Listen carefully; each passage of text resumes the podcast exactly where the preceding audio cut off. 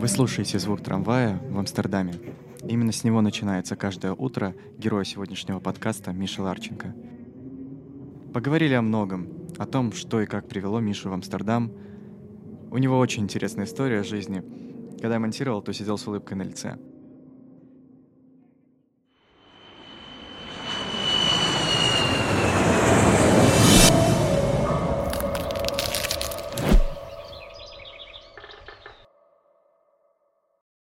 Привет, я тебя пригласил, потому что сам смотрю твой YouTube. Ты, наверное, один из немногих, который белорус переехал в Амстердам и рассказываешь про это. Я думаю, это будет очень интересно, потому что Амстердам популярен для многих. Привет, привет. Ну, не знаю, как популярен, но сейчас переезжают реально очень большое количество людей. Раньше, мне кажется, не так рассматривали. Ну, по крайней мере, Нидерланды, как-то больше Германия в Европе людей приезжала. А сейчас достаточно много людей сюда переезжает, да. Миш, расскажи про себя, чем ты сейчас занимаешься? Ну, тут, если вкратце рассказывать, я думаю, сильно далеко не надо. Сейчас я занимаюсь очень странно. Я даже не знаю, как описать то, чем я занимаюсь. То есть я сейчас участвую в разработке проекта для порта. Это блокчейн-проект, uh-huh. который связан с трансграничными перевозками, потому что любые перевозки это всегда много денег, времени, сложностей и пограничников. Поэтому, чтобы это упростить, мы делаем проект, и у нас там блокчейн, чтобы как бы валидацию документов делать, потому что никто не поверит в электронные документы, если нельзя проверить их подлинность. Вот, Ой, поэтому... это сложно. У меня, если мама будет слушать, она вообще ничего не поймет. Да, поэтому вот у меня такой проект, и я на этом проекте делаю слишком много, чтобы мне одним словом каким-то себя обозвать. Но если обобщенно, ты, ты программист. А, ну, если обобщенно, то да, можно сказать, что я программирую. Ага. Ну, половина белорусов, мне кажется, программируют. Конечно. Это же деньги. Вот. А, и расскажи вообще, в принципе, с чего у тебя все начиналось? Ой, это хорошая история, она начиналась у меня очень странно. Ну, мы все в детстве любим игры, и у меня когда-то была приставка 8-битная Dendy. У меня не оригинал, конечно же, не NES, а Dendy. И я просто играл, мне было как бы прикольно. Игры, игры, мультики смотрел. А затем я, моя мама работала в училище, и у них там стояли корветы. Это, по-моему, 286 процессоры, если я правильно помню. И там были черно-белые игры Лодранер, или там угу. мальчик бежит по поезду и какими-то ворон каких-то сбивает. И вот эта игра, ни одна из этих двух игр рядом не валялась с 8-биткой, но когда я пришел к ней на работу и поиграл в эти, я решил, что я хочу делать такие игры.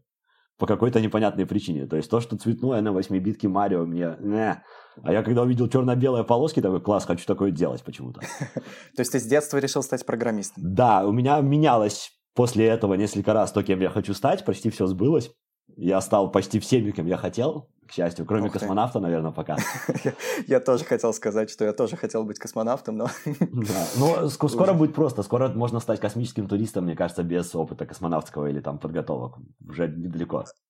Да, возможно, возможно. Я увидел у Маска есть э, проекты э, ракеты, которые из Китая вроде в Америку или как-то еще, и там она выходит на орбиту, приземляется и буквально час. Да-да-да, вот что-нибудь такое. Я думаю, что тот же Blue Origin этого забыл. Да, Безос. Безос. Да, Безоса они могли бы уже так делать. Э, не, не Blue Origin, подожди, а вот этого, который Virgin Galactic. Брэнсон? Да, Брэнсон. Брэнсон. У него же реально самолет такой, который вылетел в стратосферу да, да, да, да, Вот да, он уже да. может людей швырять из Америки в Китай за час, мне кажется. Ну, не, ну там другая немножко логика, но в целом возможно, возможно, да. Ну там типа логика просто поднять самолетик этот, и он просто приземляется, грубо говоря. И... Ну так поднимите его в сторону Китая, пусть он там приземлится, бросьте его туда просто.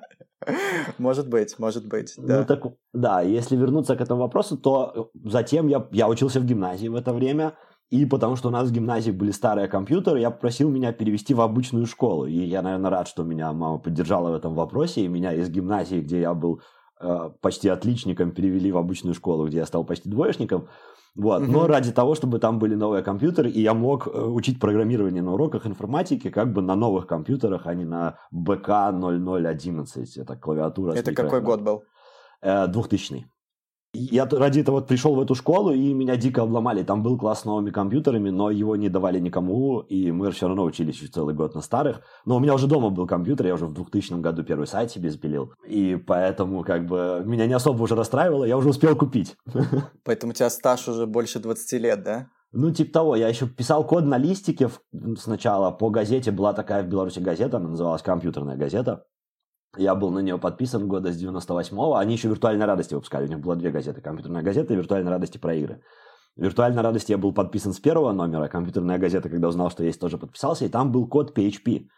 Прям вот просто mm-hmm. написан, там рассказывалось, как опросы делать, еще что-то. Иногда HTML. Я просто писал то же самое на листике у меня компьютера не было, я писал mm-hmm. на листике и там что-то переделывал. Там думал, что если вот тут if добавить какую-нибудь логику. А потом у нас mm-hmm. открылся компьютерный клуб возле дома. Я туда ходил, покупал часы и сидел в блокнотике, открывал в браузере вместо игр первое очень, время. Очень, очень странно.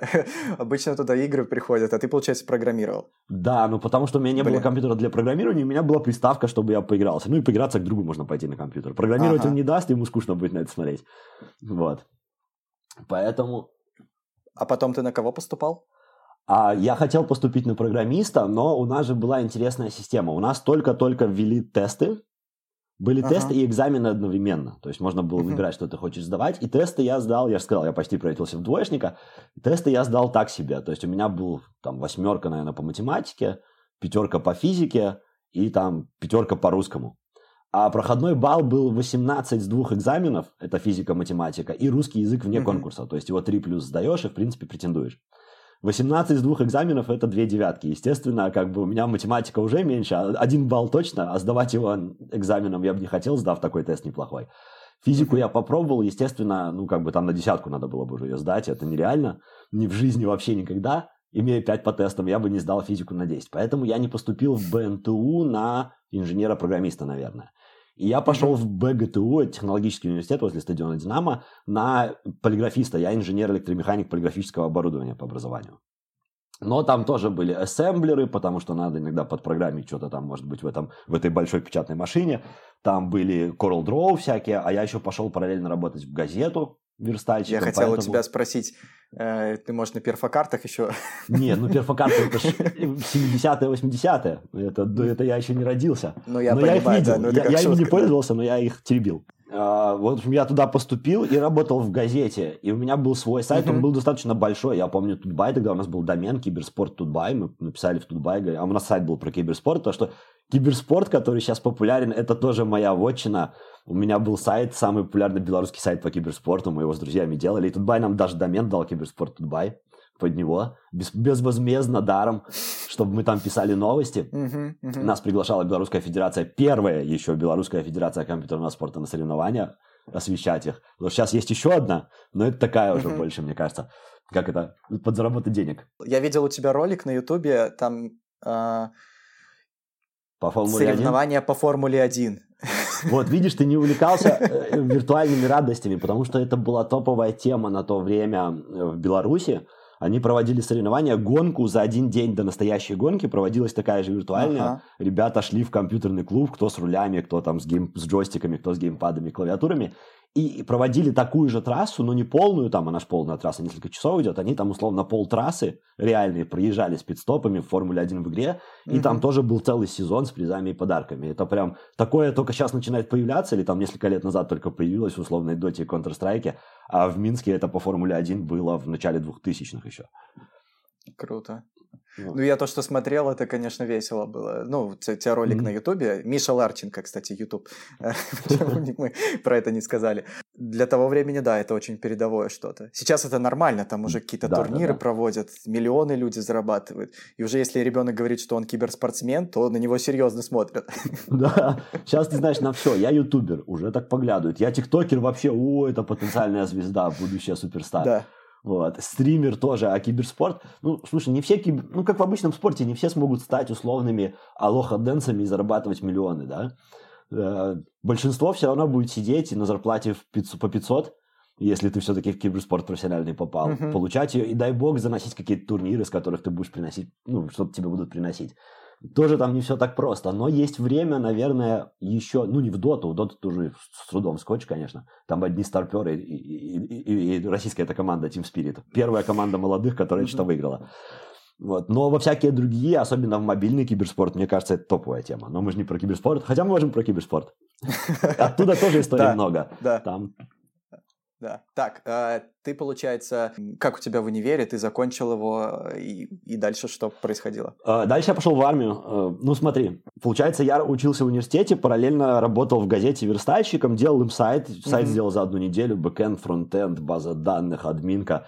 Был прям такой таск. За него, кстати, неплохо заплатили. Mm-hmm. По-моему, 700 евро я получил по тем временам. Это прилично денег. Я целиком обновил да. свой компьютер дома.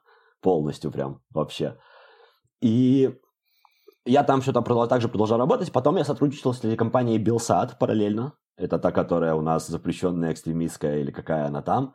Э, с самого начала они еще даже не открылись, там должен был поехать другой человек. Но я же в газете работал, я уже и журналист, и фотограф uh-huh. стал, и верстальщик, и программист был, делал много чего в региональной газете. Поэтому ты вначале говорил, что сложно тебя. Да, да, да. И, ну, это региональная газета, там все делают все на самом деле. И э, меня пригласили в Белсад, потому что другой журналист то ли заболел, то ли... А, тогда еще были, вру, тогда еще были штампы на выезд. У меня даже в старом паспорте еще два штуки стояло. То есть, чтобы поехать за границу, ты идешь в ЖЭС и пишешь заявление «Хочу ехать». Тебе ставят разрешение на год. Слушай, это еще как в совке, там же нужно было какие-то талоны брать. Да, отменили Блин, в 2006, прикольно. если что, у нас только это в Беларуси. Да, и ему не дали такой штамп. А у меня был, я как раз только приехал из Польши, а там же все это Белсат, он же в Польше, и предложили поехать как бы разобраться, начать организовывать телеканал, там, первых журналистов, там, первых операторов. И я туда заехал, и с самого начала попал у них даже учебник журналиста Белсата есть, там два человека на фотках все время, это я и Ян Маузер. Была такая могилевская группа, товарищ Маузер. Ян, если будешь слушать, тебе привет, он сейчас в Киеве живет. И мы с ним были в этом учебнике два таких, он еще весь такой, знаешь, с тоннелями в то время был большими, э, с татуировками, музыкант же. Mm-hmm. А у меня татуировок еще было мало, одна. И я, ну тоже, и одевались мы так своеобразно, и было странно, что мы попали в этот учебник журналиста Белсата. Вот. И мы с самого начала там были, Ян чуть раньше откололся, он все-таки музыкант, у него были свои занятия. Я еще очень долго с ними сотрудничал до конца университета. Собственно, вот я учился, работал, подрабатывал, все это делал, закончил университет. И еще год меня никто не трогал, моя жизнь вообще никак не менялась. То есть я делал то же самое, там же работал, там же подрабатывал. И затем Сейчас мне пришла никто повестка. не трогал, говорится про, ну, сразу думается про то, что, ну, же, сейчас же знаешь, что в Беларуси, если кто-то что-то где-то участвовал, то сразу им интересуется.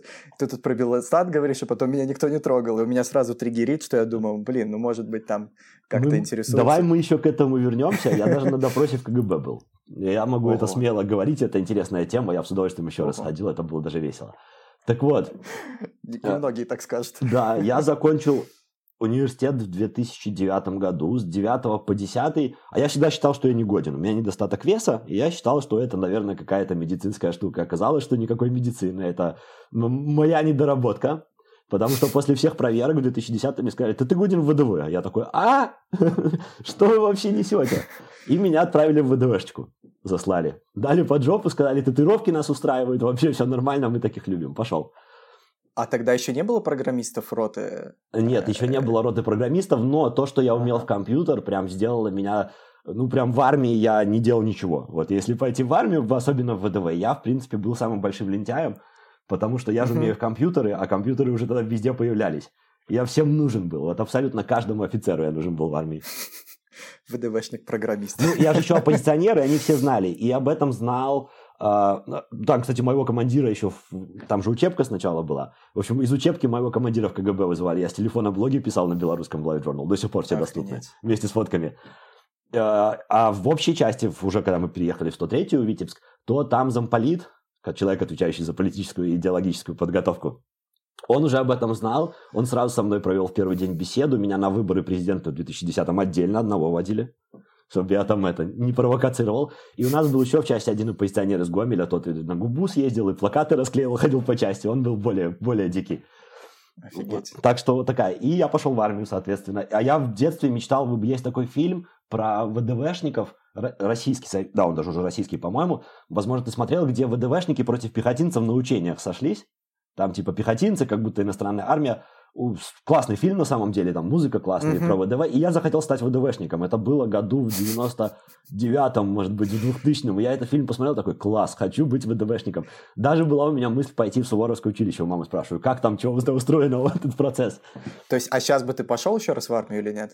Слушай, ну если бы, если вернуться с сознаниями того, как там, я бы пошел, потому что там несложно. Там морально тяжело, но если морально ты это выдерживаешь, все остальное там полнейшая ерунда. То есть... И получается, сколько, год прошел? Да, год. То есть или... я после университета, я целый год там провел. Uh-huh. Кроме пяти дней отпуска в феврале, ровно в серединке. И пришел из армии и сразу решил, что надо что-то менять. Пришел, получается, в июле 2011 я из армии, а в августе, в конце августа 2011 я переехал в Минск без работы, без ничего, просто собрал пожитки, собрал свой, ну, компьютер еще сразу не забирал, стационарный.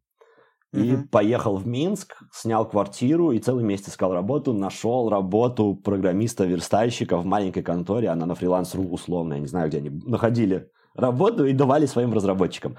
Угу. Платили мне 200 долларов в месяц.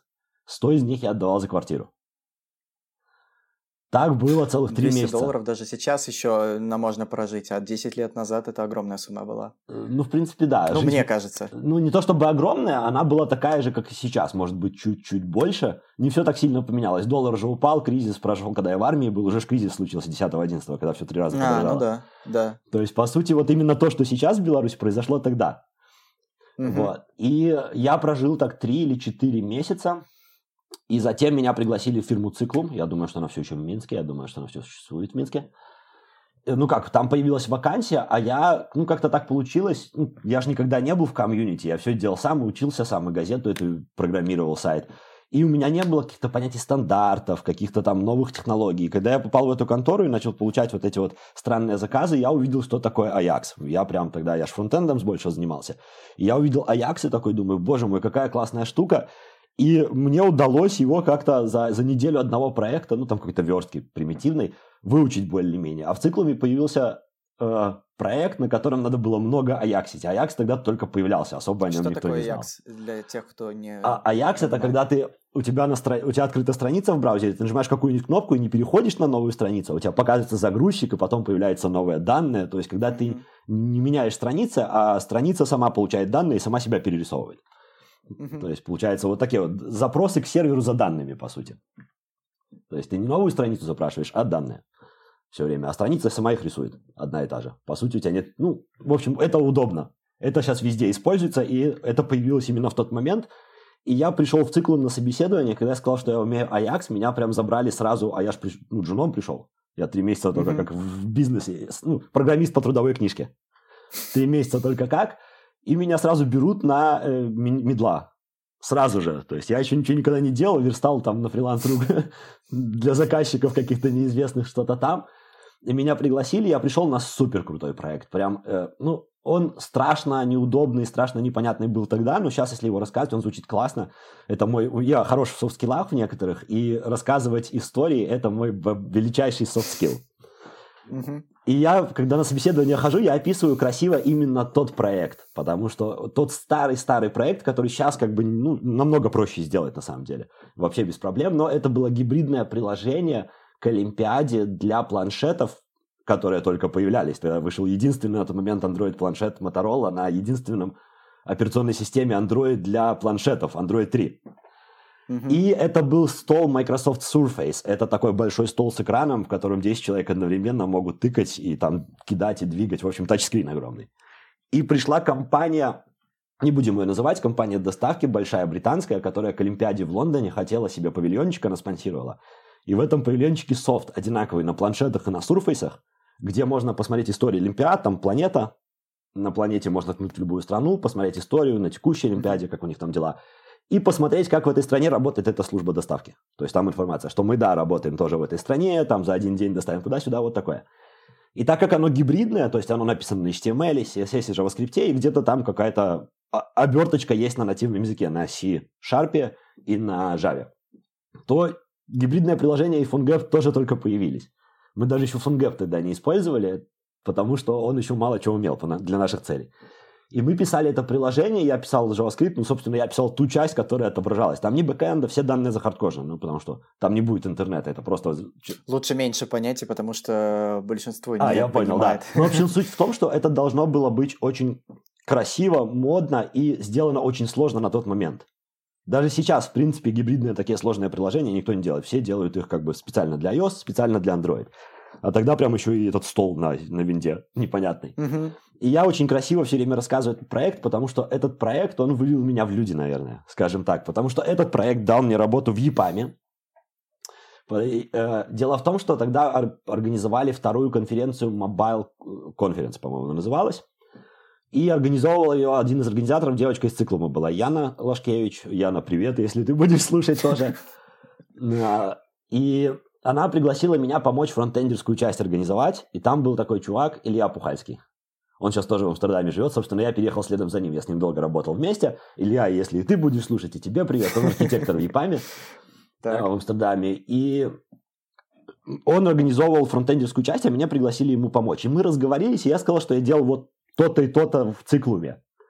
А это как бы, как я уже сказал, тогда только это появлялось, и как, так как я это описал, это звучало как просто верх возможностей фронтендера на тот момент, прям предел. Я в него уперся и рассказал. И Илья сказал, пошли к нам в EPAM. А в EPAM есть такая классная штука, называется competency центры.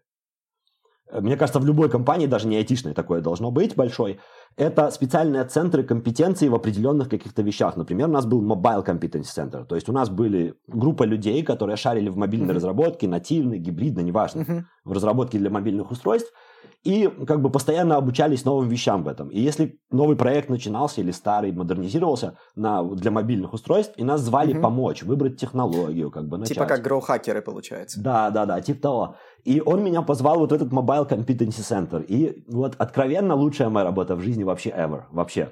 Ну, после журналистики. Журналистика это топ-1, а если брать айтиху, это ЕПАМ. Это может для многих белорусов звучать достаточно странно.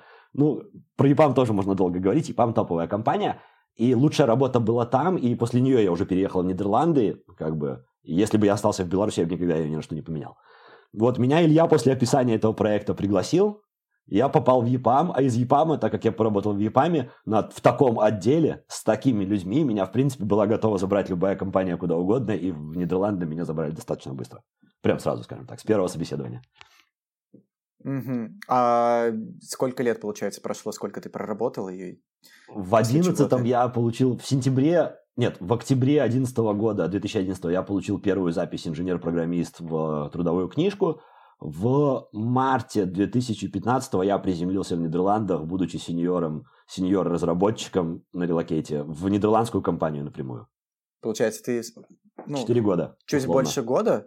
Чуть больше года прошло, пока ты сеньором стал, или сколько? А, ну, сеньором я стал в, в, после проекта, уже в циклуме я стал сеньором. Ну как, mm-hmm. в трудовой книжке это никак не поменялось, я все так же остал, инж... оставался инженером-программистом, без дополнительных приписей. Но считался сеньором я где-то через год с мелочью, да. Ну, скажем так, э, есть э, джун, потом идет э, middle, да. потом лид, наверное. Нет, потом сеньор, потом лид. Потом уже сеньор. Да, ну вот но у меня же бэкграунд, понимаешь, я когда становился программистом официально первый раз, я уже делал PHP-шный бэкэнд и фронтенд с uh-huh. всякими мутулсами и jQuery. Поэтому мне просто надо было влиться вот этот... Ну, сейчас многие этого, может быть, не понимают, но надо просто попасть в эту струю, когда тебя толкает на самообучение. То есть ты попадаешь в общество, вот в комьюнити, и ты видишь, что, ну, как они все обучаются, там что-то новое появляется, и э, это мотивирует. И ты просто вливаешься, и это очень быстро. И если у тебя есть какой-то бэкграунд подходящий, то ты прям взлетаешь в этом просто. Тебе просто не хватало вот этой искры, чтобы ты прям свой бэкграунд наложил. Ну, как сказать, попал в струю, так да, сказать. Да, да, да, попал в струю, в моменте оказался, как модно от Джарахова сейчас воровать из его песни. А, я, знаешь, еще хотел что сказать. Я вот часто характеризую белорусов, это людей, которые все считают в долларах. И ты даже в своем видео про, том, э, про то, что ты рассказывал, как ты переезжал, mm. ты тоже говоришь и упоминаешь про доллары. И это очень, очень интересно, вот почему твоя мотивация того, когда ты и как переезжал, вот, если можешь, расскажи. Да, давай. Э, почему в долларах? Наверное, ну, многие россияне, например, этого не понимали до недавнего времени, а сейчас большинство россиян поддерживают старания белорусов из прошлого.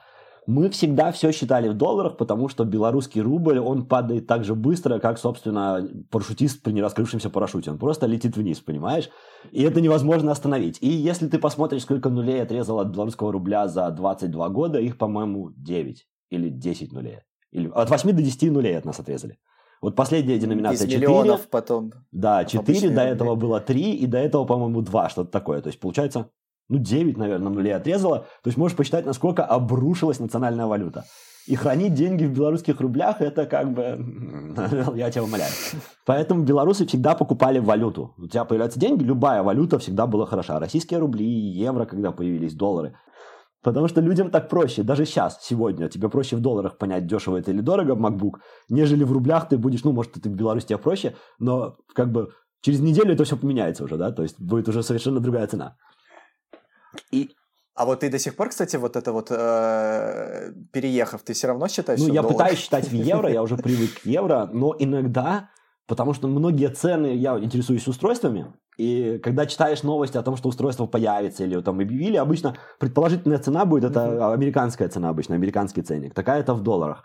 И я привык к этому, я когда цены потом вижу в европейские и в евро еще в придачу, они мало того, что выше, так еще и в евро, я такой, блин, почему я запоминал такую странную цену, там, iPhone за 999 долларов, класс, а потом приходишь 1150 евро, и такой, это ж 1400 долларов почти, что меня так обманули.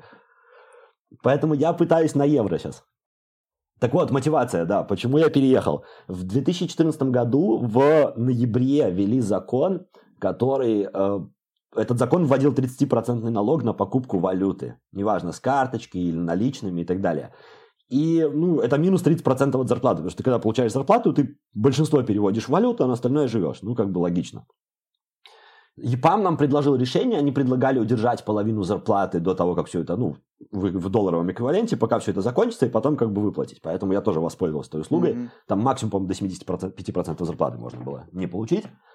И я воспользовался этой услугой, но в этот же момент я подумал, ну, я же не знал, как долго это протянется. Тем более там очередной кризис обещали, я думаю, сейчас платить всю жизнь теперь 30% налога за покупку валюты или там какое-то длительное время. Пожалуй, не стоит. И я решил, что надо уезжать. Я по глупости не спросил об этом внутри ЕПАМа. Я до сих пор сожалею. Ну, не сожалею не потому, что меня, ой, я же мог от ЕПАМа переехать. Нет, а потому что получается, что я вне ЕПАМа, никому не сказав, нашел работу и потом уходил неудобно перед менеджером. Получилось в компетенц-центре. Угу. Женя, если ты будешь это слушать, извини. Вот. Но я наш... решил, что надо искать, и мне предложили две вакансии. У меня был знакомый в рекрутинговом агентстве в Англии, но они не только в Англии работали, они с европейскими разными компаниями. И мне предложили вакансию в Стокгольме и вакансию в Амстердаме. Ну, не то, что предложили приезжать к нам, их надо было еще отсобеседоваться и пройти, но сказали, вот есть вакансия в Стокгольме и в Амстердаме. И Илья Пухальский, который меня взял в ЕПАМ, я с ним работал в этом центре, он переехал в Амстердам, вот месяц как. Я до этого в Амстердаме был один раз, не то чтобы мне понравилось, но, в общем, он переехал, и я смотрю, есть Стокгольм, есть Амстердам, Стокгольм холодно, Амстердам холодно, как мне казалось, но там Илья. То есть там есть у кого спросить, и, в принципе, я с ним уже два года работаю, за соседним столом сидел. Ну, нормально, поеду. И я попробовал Амстердам, меня взяли, и взяли... И когда я уже подписал договор, я прилетел сюда на собеседование, на последнее. Его здесь прошел, получил эту кипу бумаг, полетел с ней в Минск, подписал ее, положил в конверт, отправил, дня через два отменили этот закон. Я взялся за голову и думаю, блин, надо все отменять. Но тоже нельзя. Я подписал контракт, это значит, что я получил финансовое обязательство вот в случае отказа перед компанией, которая меня берет, потому что они начали процесс оформления документов. Это стоит денег. То есть тебе, в принципе, если э, там зарплату не беря в расчет, хотелось больше в Беларуси конечно, конечно. Я бы ни в жизни не уехал, если бы не один этот дурацкий закон. Я прям очень, очень расстроился, когда его отменили, а я уже как бы там, одной ногой. Вот. Э, сейчас я думаю наоборот. То есть, если бы я тогда думал, как сейчас, я бы радовался как слон, что меня взяли, да? То есть, сейчас я не готов вернуться в Беларусь. Это не связано с политикой, я не готов социально вернуться в Беларусь, наверное, да? То есть, я не готов к угрюмым лицам mm-hmm. на улицах, к там людям. Ну, я, я очень добрый, поэтому нищие люди меня как бы волнуют все время, какие-то бездомные собаки, ямы на улице. Здесь всего этого нет, ни, ни бездомных, ни собак, ни людей, ни ям на улице. Ну, ямы на улицах есть, ладно. Вот, но... Ты сейчас говоришь прям как моя девушка, когда видит всех, и у нее сразу из-за этого настроение портится. Ну, у меня оно не портилось, но я очень... Я старался на это не смотреть. Но если я это видел, мне хотелось всем дать денег, мне хотелось всех накормить, знаешь, там согреть. Да. Я да. очень такой сердобольный, и поэтому я э, вот сегодня я не готов вернуться в Беларусь только по этой причине. Сейчас бедных стало больше, мне придется больше людей жалеть. Я приеду в свой родной город, там вообще там как бы ну, вообще все плохо, и я не готов морально, наверное, привык, привыкше за почти 6 лет, 7 лет уже к тому, что здесь вокруг, я не готов морально как бы даунгрейдиться. Это будет моральный даунгрейд, на который я не согласен. Единственное, что меня держит, это мораль. Получается, в 2014 году ты уже был в Амстердаме? Нет, или... в 2015. Я в 2014 вот началось это, в 2015 я подписал и ага. начал оформление документов в январе, в начале января. И уезжать мы должны были, я должен был, ну что тогда неизвестно, это было 28 марта, я улетел. А в феврале мы уже ставили MVV-визу. Это такая специальная виза для тех, кто переезжает. Мы ее ставили в посольстве в Москве. Она на три месяца, поэтому, в принципе, я договорился, что я на работу выйду с 1 апреля. Я просто дотянул до максимума и 28 марта улетел. Ну, получается, ты улетаешь и уже в Амстердаме оформляешь ВНЖ. А, оно уже все оформлено. Вещи. То есть, по сути, я прилетал сюда, моя единственная задача, MVV-виза это и есть ВНЖ. Мне просто надо было пойти эту визу обменять на карточку, по сути. Я показал паспорт, что у меня виза есть, мне выдали мою карточку с видом на жительство. Или там рабочее разрешение, там разрешение на работу, скорее, не вид на жительство. Мне выдали разрешение на работу, и моей жене, ну, жене, мы официально не женаты, но ей выдали тоже такую карточку с точно таким же разрешением на работу, потому что у меня здесь mm-hmm. я считаюсь кёнингс-мигрантом, там при соблюдении определенных условий, связанных с работой и с фирмой, в которой ты работаешь, ты можешь получить звание кёнингс-мигранта. Такой, типа, суперумный экспат, и ты получаешь кучу скидок на налоги, там права просто меняешь без сдачи, машину можешь свою привезти из Беларуси без растаможки, ну и так далее. Много всяких бенефитов. Mm-hmm. И один из них это то, что твой партнер, с которым ты переезжаешь, он тоже может работать. То есть даже без, э, как, как гражданский да, брак, без да, да, росписи. Да. Ух. Вот. Ну, ну, тут еще Интересно. такая ситуация. У меня есть, вот Илья переезжал тоже как гражданский брак, и у него у них нет детей. Им там для оформления некоторых документов потом пришлось дополнительно дооформлять что-то. А у нас уже был ребенок, и поэтому мы уже шли как брак нормальный официально считались. Ну, по документам. И получается, что нам не надо ничего доказывать. А вы сейчас поженились уже не, не, не, до сих пор? Но нам не надо доказывать, что мы там вместе живем или что-то. У нас есть ребенок. То есть он доказательство считается. Ух считается. ты. Почти для всего. Ух ты. Ну, это просто не, необычно. А, ну, если не секрет, э, почему так? А, ну, не секрет, не знаю, почему так. Наверное, потому что Даша хочет э, свадьбу с платьями пышную миллионом гостей, а я хочу свадьбу тихую, спокойную. Ну, можно с платьем. Вот, видишь, она кричит, что ничего не хочет. Но я же тебя не обвиняю, я просто говорю, наверное, что она хочет пышно и красиво, а я хочу тихо и спокойно. И, в общем, вот. А на самом деле, ну, не знаю, не знаю. Наверное, надо. Ну, я бы за роспись да. просто, но хочется же есть свадьбу. Вот в чем мысль. Короче, я за роспись, она за свадьбу, поэтому у нас не стыковка. О, да. Да, давай, не, будем. Хорошо, она ни за что, но суть в том, что я думаю, что она хочет свадьбу, а, а, а я хочу попроще, и вот у нас конфликт. Окей. У меня у друзей похожая история.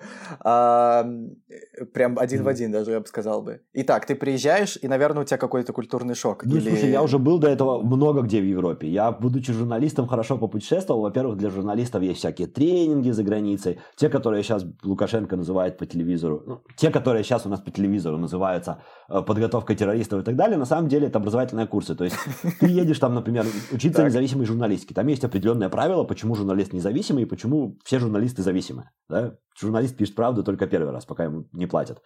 Вот.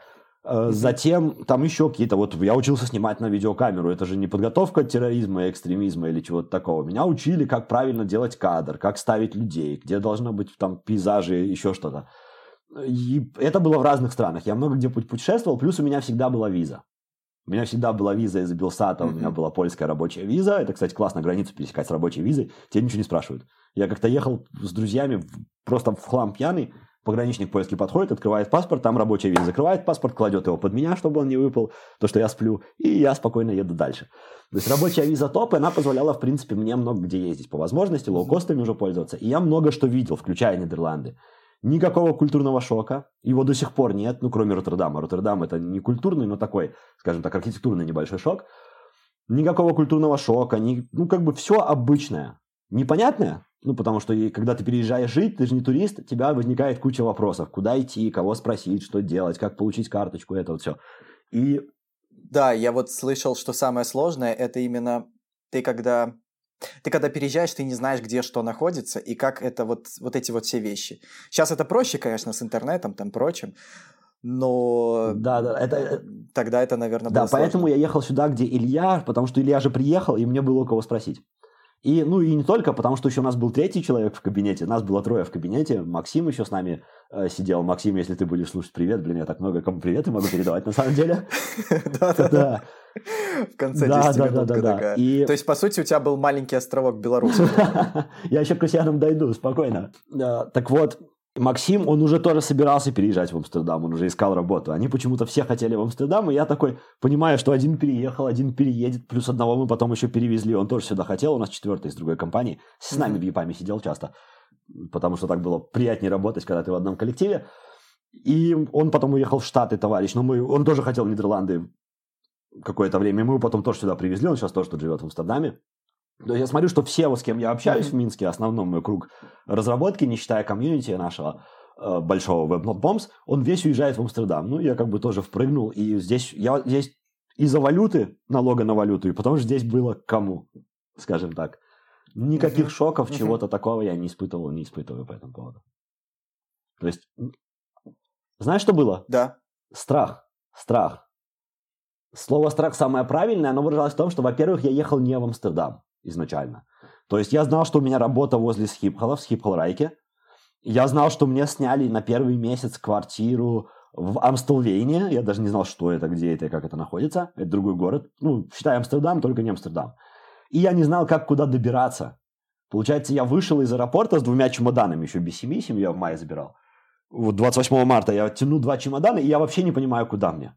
То есть я стою, и мне страшно. Я стою в аэропорту, в огромном аэропорту, возле него.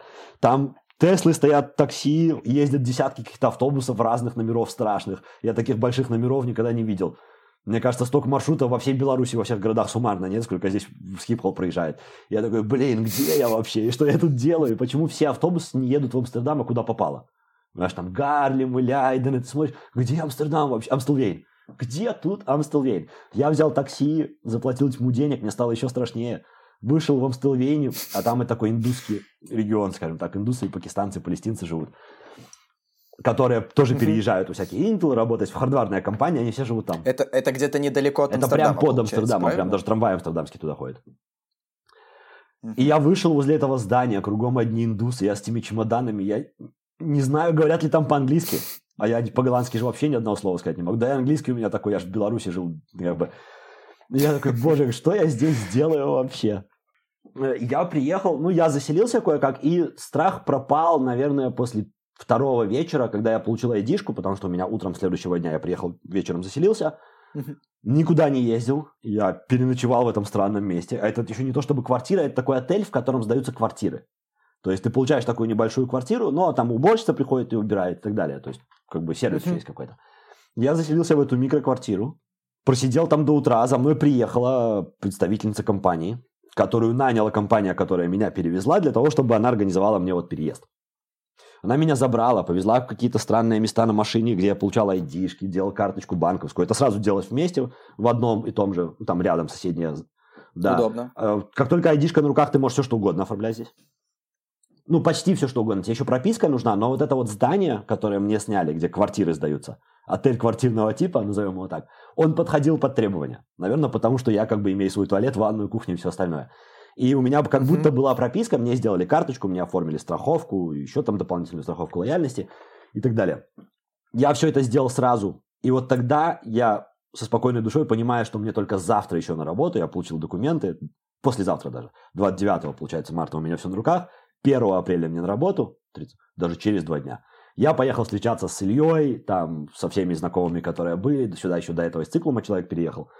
Вот. Я начал совсем... И тогда меня отпустило. Тогда я понял, что вроде бы все нормально. То есть я уже видел знакомые лица, я с ними уже пообщался. Все не так. То есть они есть, они существуют в этом городе. И стала uh-huh, другая uh-huh. проблема, это поиска своего жилья. Через месяц это заканчивалось, но это как бы уже такая бытовуха. То есть вопросы бытовые начались, которые я просто спрашивал. Илья, где искать? Илья, куда идти? Короче, у тебя был своя Сирия, я не знаю. Да, Алиса. да, да. У меня был свой Илья. Только по имени Илья. Привет, Илья. Итак, а какой бы ты сейчас себе совет дал? Ну, вот Никакого. Я бы, слушай, перед тем, как я ты... бы не давал себе, я бы хотел пройти этот путь заново. Если бы я хотел его пройти, я бы хотел, но если давать кому-то другому, кто будет проходить похожий путь, то надо всегда искать кого-то в этой стране, у кого ты можешь что-то узнать. То есть в любой стране, куда ты переезжаешь, чаще всего будет белорус, которого несложно найти. Почти в каждой стране есть белорус, который снимает ютубик, если он там живет.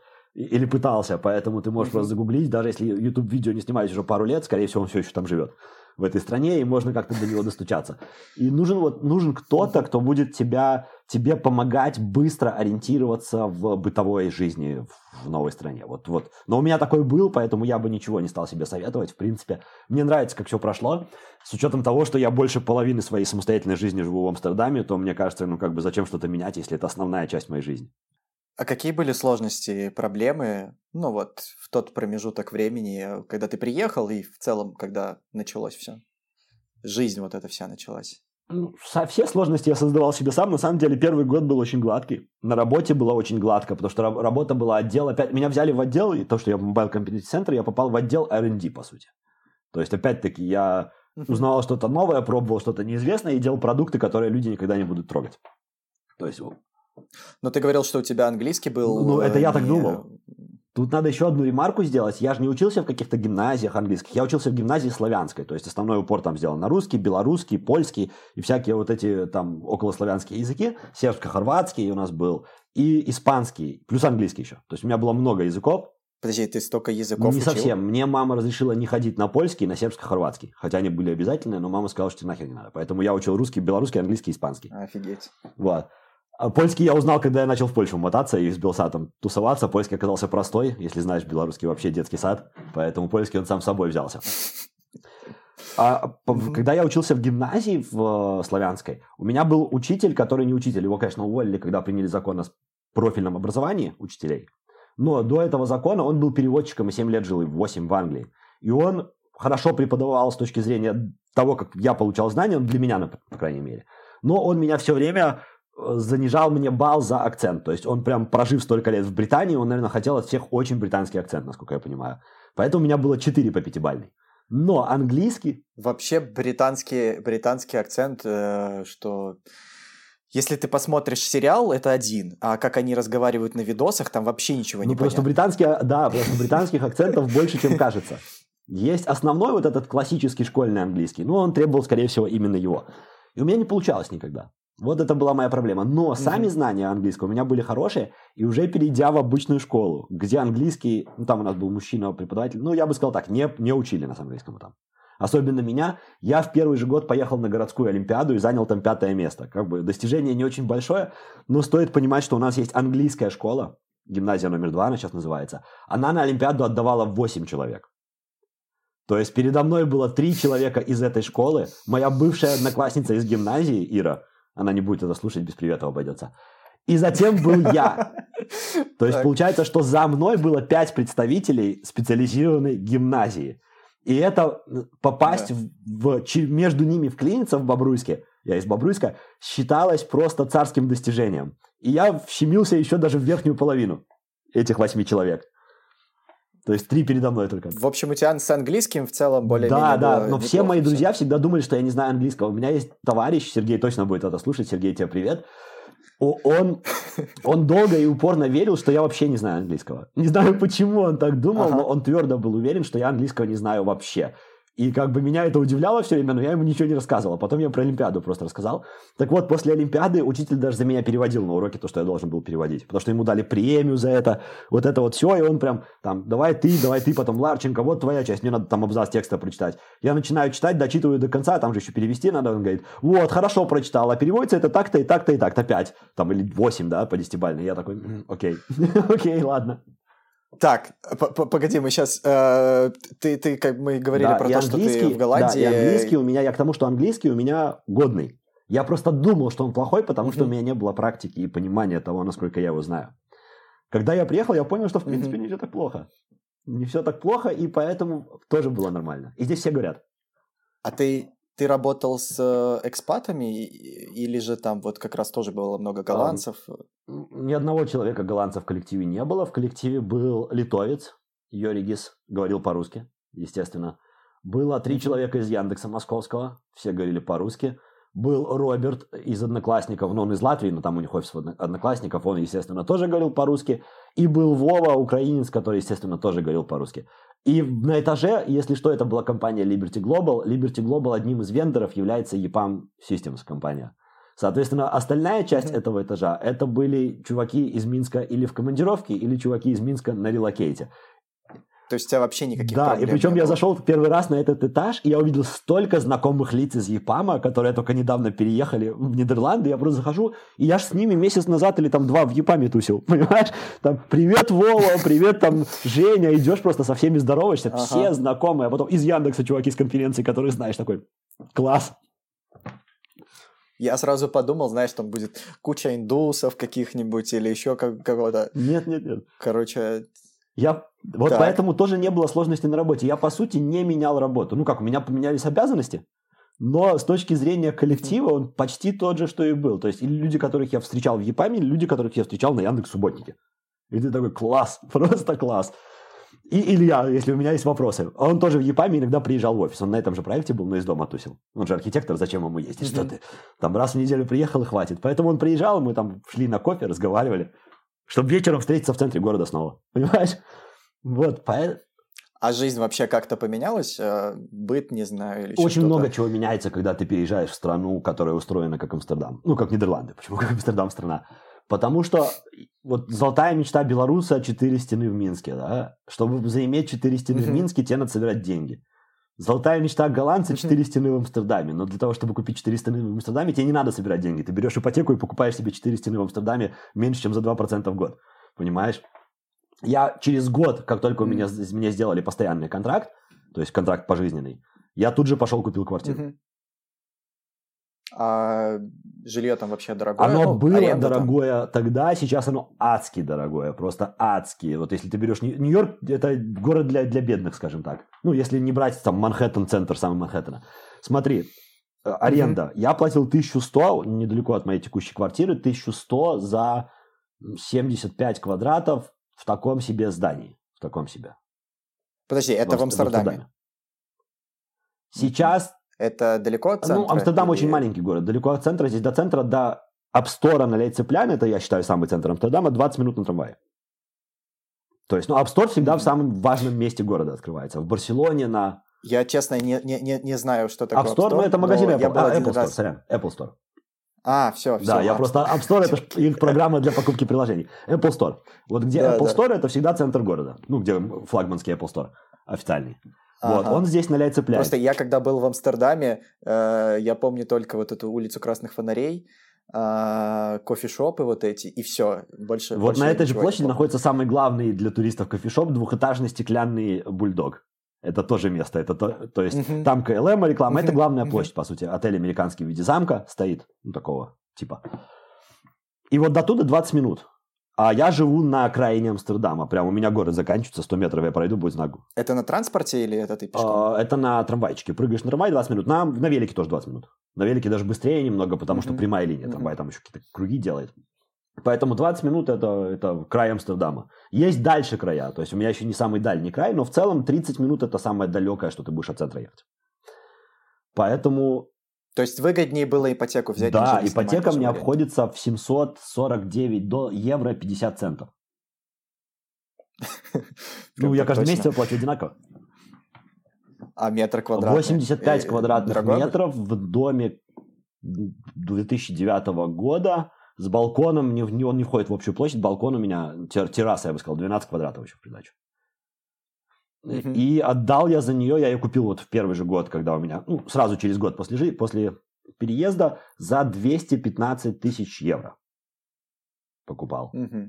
Ну, для Минска, Беларуси, это, конечно, можно там... Подожди, ты сейчас не знаешь, сколько она сейчас стоит, потому что я уже на ней заработал. Она сейчас стоит примерно 450 тысяч евро. Охренеть. Вот. И официальная оценка государства, по-моему, 401 за прошлый год. Но так как рынок обычно выше, чем официальная оценка государства, то как бы я уже 2х сделал на этой квартире, и мне осталось выплатить 180 Нормально. тысяч по ипотеке.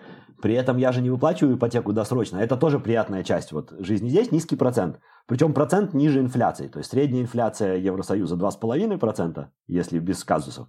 а процент 1,78. Mm-hmm. То есть мне нет смысла платить, платить ее сразу, потому что я в итоге заплачу дешевле, если буду долго платить. Вот. Круто.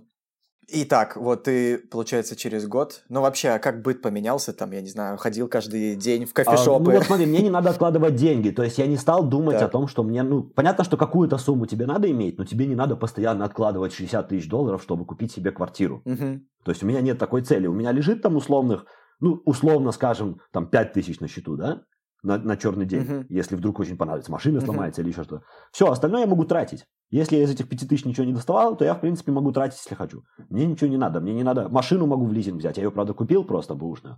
Понравилось очень. Но можно взять в лизинг, платить 300 евро в месяц, страховка оплачена в лизинге, техосмотры оплачены, все оплачено. Ты просто берешь ее и ездишь. Там 4 года, потом отдал обратно. А что тебе вообще нравится сейчас в Амстердаме? Мне нравится то, что ну, во-первых, здесь, ну, тоже есть угрюмые люди, понятно, но в целом здесь ты, когда выходишь на улицу, у тебя тут тоже серое небо, тут тоже есть серое здание, то есть не то чтобы сильно как-то отличалось визуальное настроение, но за счет того, что здесь люди как-то чувствуют себя более уверенно, наверное. Ну, нет этого давления, что у тебя маленькая зарплата, знаешь, как у многих людей в Беларуси, в России, в Украине. То есть не все же там айтишники. Uh-huh. И вокруг тебя есть люди, у которых есть много проблем. И они ходят угрюмо. Это такой стандарт белорусско-российский, что ты на улице видишь всех таких грустных, да, и в сером. Это потому, что у людей тяжелая жизнь. А здесь такого нет. Здесь все люди на улицах адекватно улыбаются, все здороваются. Я вот в магазине со всеми здороваешься продавцами, или они с тобой всегда все. То есть, ну, как это приятно. Понятно, что, возможно, это искусственно для того, чтобы культурным казаться. Но это приятно. Это как минимум приятно, и настроение от этого лучше, нежели тебе промолчали, и там, ты здравствуйте, а тебе, и ты такой, блин, свинья, ну, там, необразованная. Нет, здесь такого нет, хорошо. Плюс все зеленое. То есть Минск классный город, есть парки, есть все, да, ну как бы даже Минск неплохой город, хороший город, я бы сказал, с забавной uh-huh. советской архитектурой, uh-huh. как бы необычной. Но вот эта зелень, которая в Минске, вообще ни рядом не валялась с тем, что в Амстердаме. Вообще, то есть по количеству зелени на человека я бы сказал, что, наверное, Амстердам топовый, один из топовых в Европе. Здесь просто в каждом дворе деревья. У меня в доме двор, там деревья, фонтан, озеро. Сразу за этим домом искусственные острова насыпаны с деревьями, камнями для такими большими, чтобы сидеть. Сразу за ним лес, там uh-huh. дома. Справа какой-то у меня парк животных. Ты идешь, там всякие непонятные животные ходят. Ну и так далее. А, колледж сельскохозяйственный, Даша кричит. Прям вот здесь тоже у них двор открытый, можешь посмотреть всяких пони, гусь, там, ослы. В общем, тоже всякое. Угу. И все кругом такое, угу. как это, умиротворяющее, знаешь. То есть ты вроде бы и в городе, столице, хотя он маленький, 700 тысяч человек, как бы такой плоский. А с другой стороны, куда ты не пойдешь, у тебя есть немного вот это рурал ощущение, деревенского такого ощущения, которое на самом деле спокойствие дает. Многие же люди из города уезжают ради спокойствия. Вот. Минск, он не Москва, конечно, но он такой тоже в центре города. Energy, energy, бежим, бежим, бежим, бежим, бежим. А здесь... А тут все на Да, даже в центре. Тут в центре туристы, они еще на большем расслабоне, как бы обкурятся и ходят, поэтому... Так. Так что... А, не знаю, а из плюсов то, что ты можешь ходить э, в центр, э, не знаю, кофешопы какие-то? Ну, кофешопы каждому свое. Тут стоит отметить, курение вредно для здоровья, да, а курение того, что тут в кофешопах да. продают во многих странах нелегально, помните об этом. Но, как бы, если нравится, ну, прикольно, что ты можешь. Вот ко мне друзья приезжали, мы один первый раз, а второй старался до ковида приезжать каждые полгода. То есть мой хороший товарищ, он приезжал каждые полгода, мы тут тусили. И он приехал второй первый раз, мы пошли в кофешоп, его удивлял сам факт того, что ты просто можешь зайти и купить.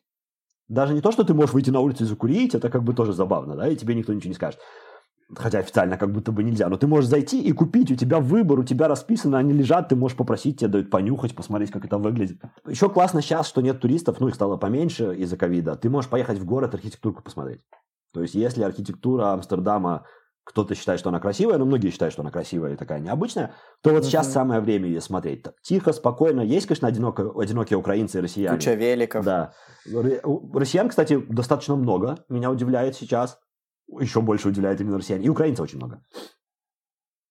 А сейчас, э, насколько я понимаю, Амстердам такой становится одной из европейских мег для стартапов. А, поэтому много туда, кто переезжает. Да вообще все, все, вот как-то даже с одной стороны обидно. Поляки тащат, вот соответственно, голландцы, э, французы, э, там, тащат к себе всяких русских, русскоговорящих. Э, для того, чтобы они там делали уже какие-то стартапы. Ну, здесь же еще такая штука, не только стартапы, сюда переехали многие уже действующие бизнесы, особенно финтех, всякие банки, э, там еще всякие штуки, из Англии, из-за Брексита. То есть Дело в том, что это очень рядом. Тебе, по сути, на самолете 40 минут сюда лететь. Если ты в Англии хочешь дальше uh-huh. тусить, а здесь просто офис имеет, то 40 минут самолетом, по-моему, 4 раза в день ты можешь в одну сторону улететь. Что-то такое, за копейки или 5. Маршрутка, по сути. И плюс здесь налоги хорошие. Если ты здесь стартап открываешь или ты переезжаешь сюда, тебе на первое время, ну и в целом для таких тех компаний, финтех компаний хорошие налоги мягкие. Плюс э, здесь тебе дают скидку на налоги неплохую на первое время – и многие, переезжая из Англии, потому что ты не можешь работать в Англии и обслуживать евросоюзовский рынок. Англия больше не в Евросоюзе. Вот. И тебе, получается, надо искать место, и они выбирали или Германию, потому что там много денег, там есть Франкфурт на Майне, финансовый центр немецкий, и небоскребы. Все же хотят из Сити переехать в еще какие-нибудь небоскребы, не знаю, что за мания такая. Uh-huh. Ну, хотели, сейчас-то ковид, сейчас уже никому не надо эти небоскребы. Uh-huh. Вот. А сюда переезжали, ну, многие. Я не знаю процент, но была в новостях, что типа что-то около 1700 новых компаний открылось за год, что такое в Нидерландах. Ух ты. Ну.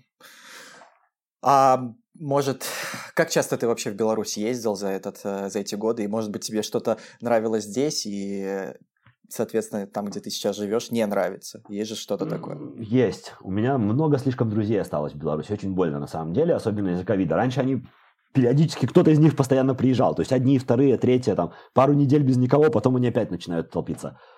А, и ездил я раз в два года где-то примерно. То есть я не то чтобы часто ездил, у меня мама чаще приезжала, чем я ездил. Что мне нравится, вот друзья, архитектура, она, чем дольше ты не ездишь в Беларусь, тем больше тебе нравится архитектура. Ну, не бобруйская, наверное, но минская как минимум. И раньше я думал, что это какой-то дикий загон европейцев. Я просто со знакомым греком ездил по Беларуси, по разным городам, и он там, ему не понравилось Гродно, потому что он говорит, я такого Гродно навидался, он за границу переедет, он в Европу, и там такого Гродно кругом, любой город. Ему понравился Могилев, Бобруйск Минск. То есть такие советские города. И я сейчас начинаю его понимать. После того, как ты в эти узкие улицы ты приезжаешь, это выглядит масштабно, скажем так. То есть ты видишь масштаб люди старались. Плюс архитектура необычная по любым меркам, она, конечно, там сворована, тут чуть-чуть сворована, да, немного из Парижа, немного там из Германии откуда-то, но суммарно это выглядит невероятно классно. Широкий проспект, это прям, я его когда вижу, все время поражаюсь просто. После того, как переехал, ты едешь, там четыре полосы, или четыре, по-моему, туда, четыре обратно, и такой, боже мой, вот это дороже. Да, примерно. Вот это же... Ну, Минск же строили, Минск же строили для машин, насколько я Ну, по крайней мере, две улицы точно, я могу сказать, три, три. Да, ну вообще интересно, что его можно сколько там, за 20-30 минут проехать э, по диаметру. Но в целом вот мне нравится именно это, плюс мне нравится, я не знаю почему, мне визуально нравятся микрорайоны. Ну, то есть я бы не хотел в нем жить, именно такие вот советские микрорайоны или там белорусские микрорайоны. Угу. Но мне нравятся они, вызывают у меня, знаешь, как обложка для рок-альбома какого-нибудь, такого, такой группы, которая не веселый, не панк, там, э, скапан какой-то поет, а именно такой тяжелый какой-нибудь рок, э, угрюмый. ДС, ДС какой-нибудь. Mm-hmm. Вот обложка для этого альбома может быть снята в любом белорусском микрорайоне осенью там или весной. И мне это нравится. Есть такая атмосфера. Жить там mm-hmm. невозможно, наверное, вообще. Особенно если вообще... Но побывать Да, как каменная интересно. горка. Возьми каменную горку. Это же, ну, блин, если в Зеленом Лугу я жил там классно, в Малиновке можно еще как-то прожить, Чижовка, если гопников на них внимание обращать, то вообще хорошо, то вот каменная горка, это же просто песок и ну, поле, и посреди поля у тебя стоят дома. Да, но я про то, что поле и дома, поле и дома, и все, у тебя... Да, и причем они абсолютно, одинаковые, абсолютно, они прям да. один в один. И такой, как, как какой-нибудь московский микрорайон, который Варламов показывает себя в роликах, вот из этого разряда, и это так атмосферно, просто так ты на это смотришь, и ты чувствуешь это, прям даже на фотке, любую фотку открываешь, ты чувствуешь вот эту атмосферу этого места, и это мне нравится. Потому что если ты будешь смотреть на фотки микрорайонов амстердамских, там разные домики красивые, ты будешь, да, класс, класс, травка зеленая, там домики красные, но нет атмосферы вообще. То есть ты не чувствуешь, что там происходит. Там просто все живут хорошо. Ну, что такое, знаешь, там хорошо. Uh-huh. Примерно такое. Uh-huh. А нет какого-то такого чувства или веселья, или радости. А когда ты смотришь на наши микрорайоны, тебя прям гнетет. Просто вот. И это классно. Ну, не классно, что гнетет, но классно, что ты чувствуешь что-то. То есть ты чувствуешь, что там есть душа, назовем это так. И ты сейчас, получается, еще пока не гражданин. Нет, нет, я, я не сдал последний экзамен. Э, там, получается, ага. 6 экзаменов на язык надо сдать. Я от одного освобожден, который интервью на работу, потому что я уже при работе. И я сдал письмо, знание голландского общества, чтение, какой-то просто тыкать там, мац... блин, забыл. Ну, короче, я сдал 4, остался разговор. Я уже два раза его завалил, но я не готовлюсь. То есть я хожу на экзамены, не готовясь. Я пришел... А как ты выучил голландский? Сам... Я ходил, отработал на какие-то курсы несколько лет назад, года 4, наверное, назад. Там как будто бы А1, ну, это такое. Ну, то есть они закончились две недели там или три, я походил, закончились и закончились, закончился мой голландский. Но так как голландский это немец, немец, германская группа языков получается, то он похож на английский. То есть, если ты понимаешь, как произносить звуки, это прям главное отличие. Пишется по-другому, но звучит очень похоже. И если ты можешь прочитать правильно, то ты, скорее всего, узнаешь там часть английских слов при этом. И, mm-hmm. и mm-hmm. тут по-другому строится предложение, то есть именно структура предложения. Собственно, это меня и останавливает от сдачи экзамена. То есть слова-то я могу выучить. А ты вообще разговариваешь на голландском или в магазине? Нет, здесь все говорят по-английски, причем если ты пытаешься плохо говорить по-голландски, все тут же переключаются на английский потому что они понимают, ага, он не умеет. То есть практиковать очень тяжело, а uh-huh. по статистике 93, по-моему, ну, а, Голландия самая англоязычная страна, где английский не родной. Раньше Швеция была, Голландия обогнала. 92 или 93 процента голландцев говорят по-английски. Вот, а те 8, которые не говорят, они понимают. Потому что... И я, и я нашел закономерность, она простая, про нее, наверное, много кто-то говорил. Чем больше страна, тем меньше там знают английский, потому что для этой страны переводят фильмы. Рынок большой, выгодно переводить фильмы.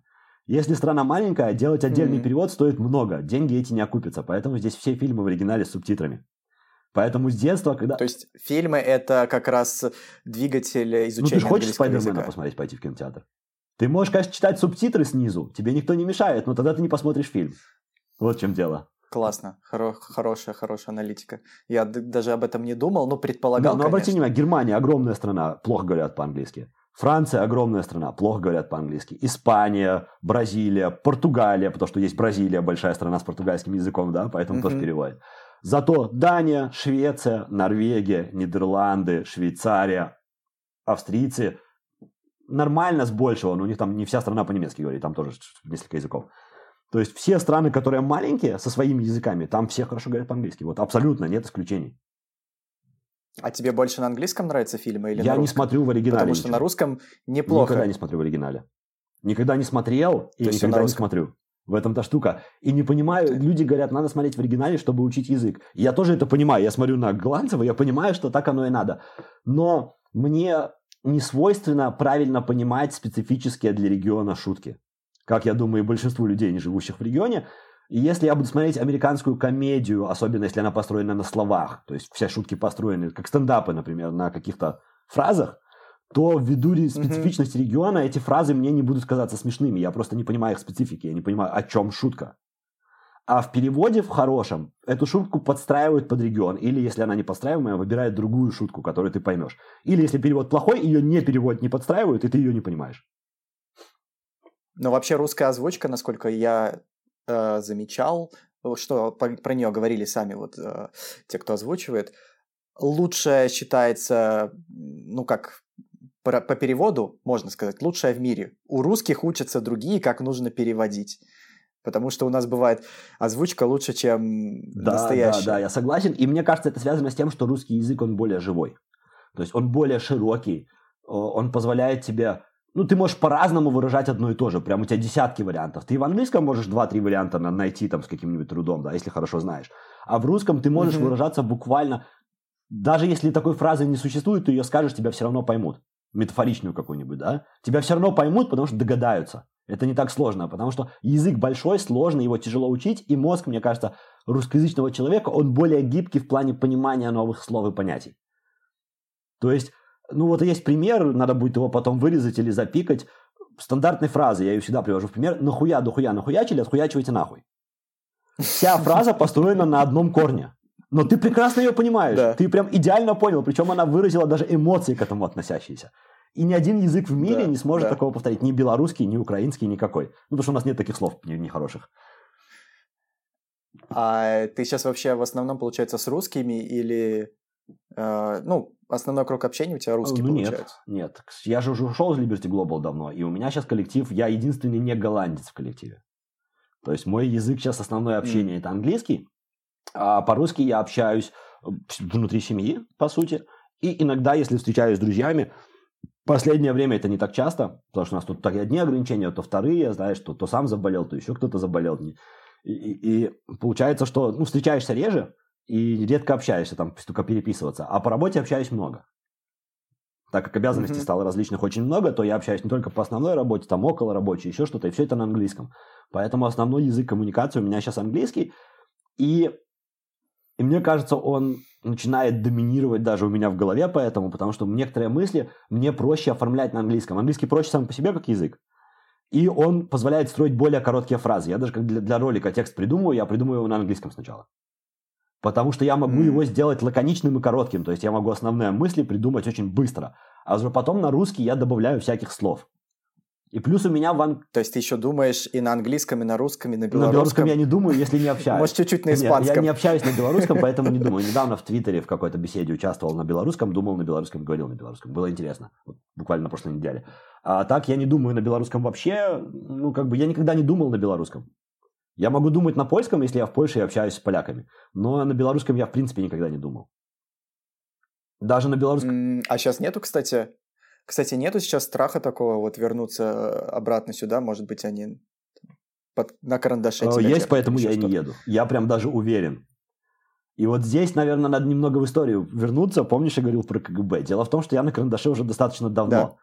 То есть, ну, если ты начинаешь сотрудничать с независимой прессой, ты сразу попадаешь на карандаш. А если ты еще сотрудничаешь с Белсатом, это как бы секретно, и никто об этом не знает, но не совсем, то ты тоже попадаешь на, на карандаш. И, естественно, когда я начал сотрудничать с Белсатом, где-то через полгода мне пришла повестка. Ну, она пришла вместе с КГБистом, который меня потом допрашивал.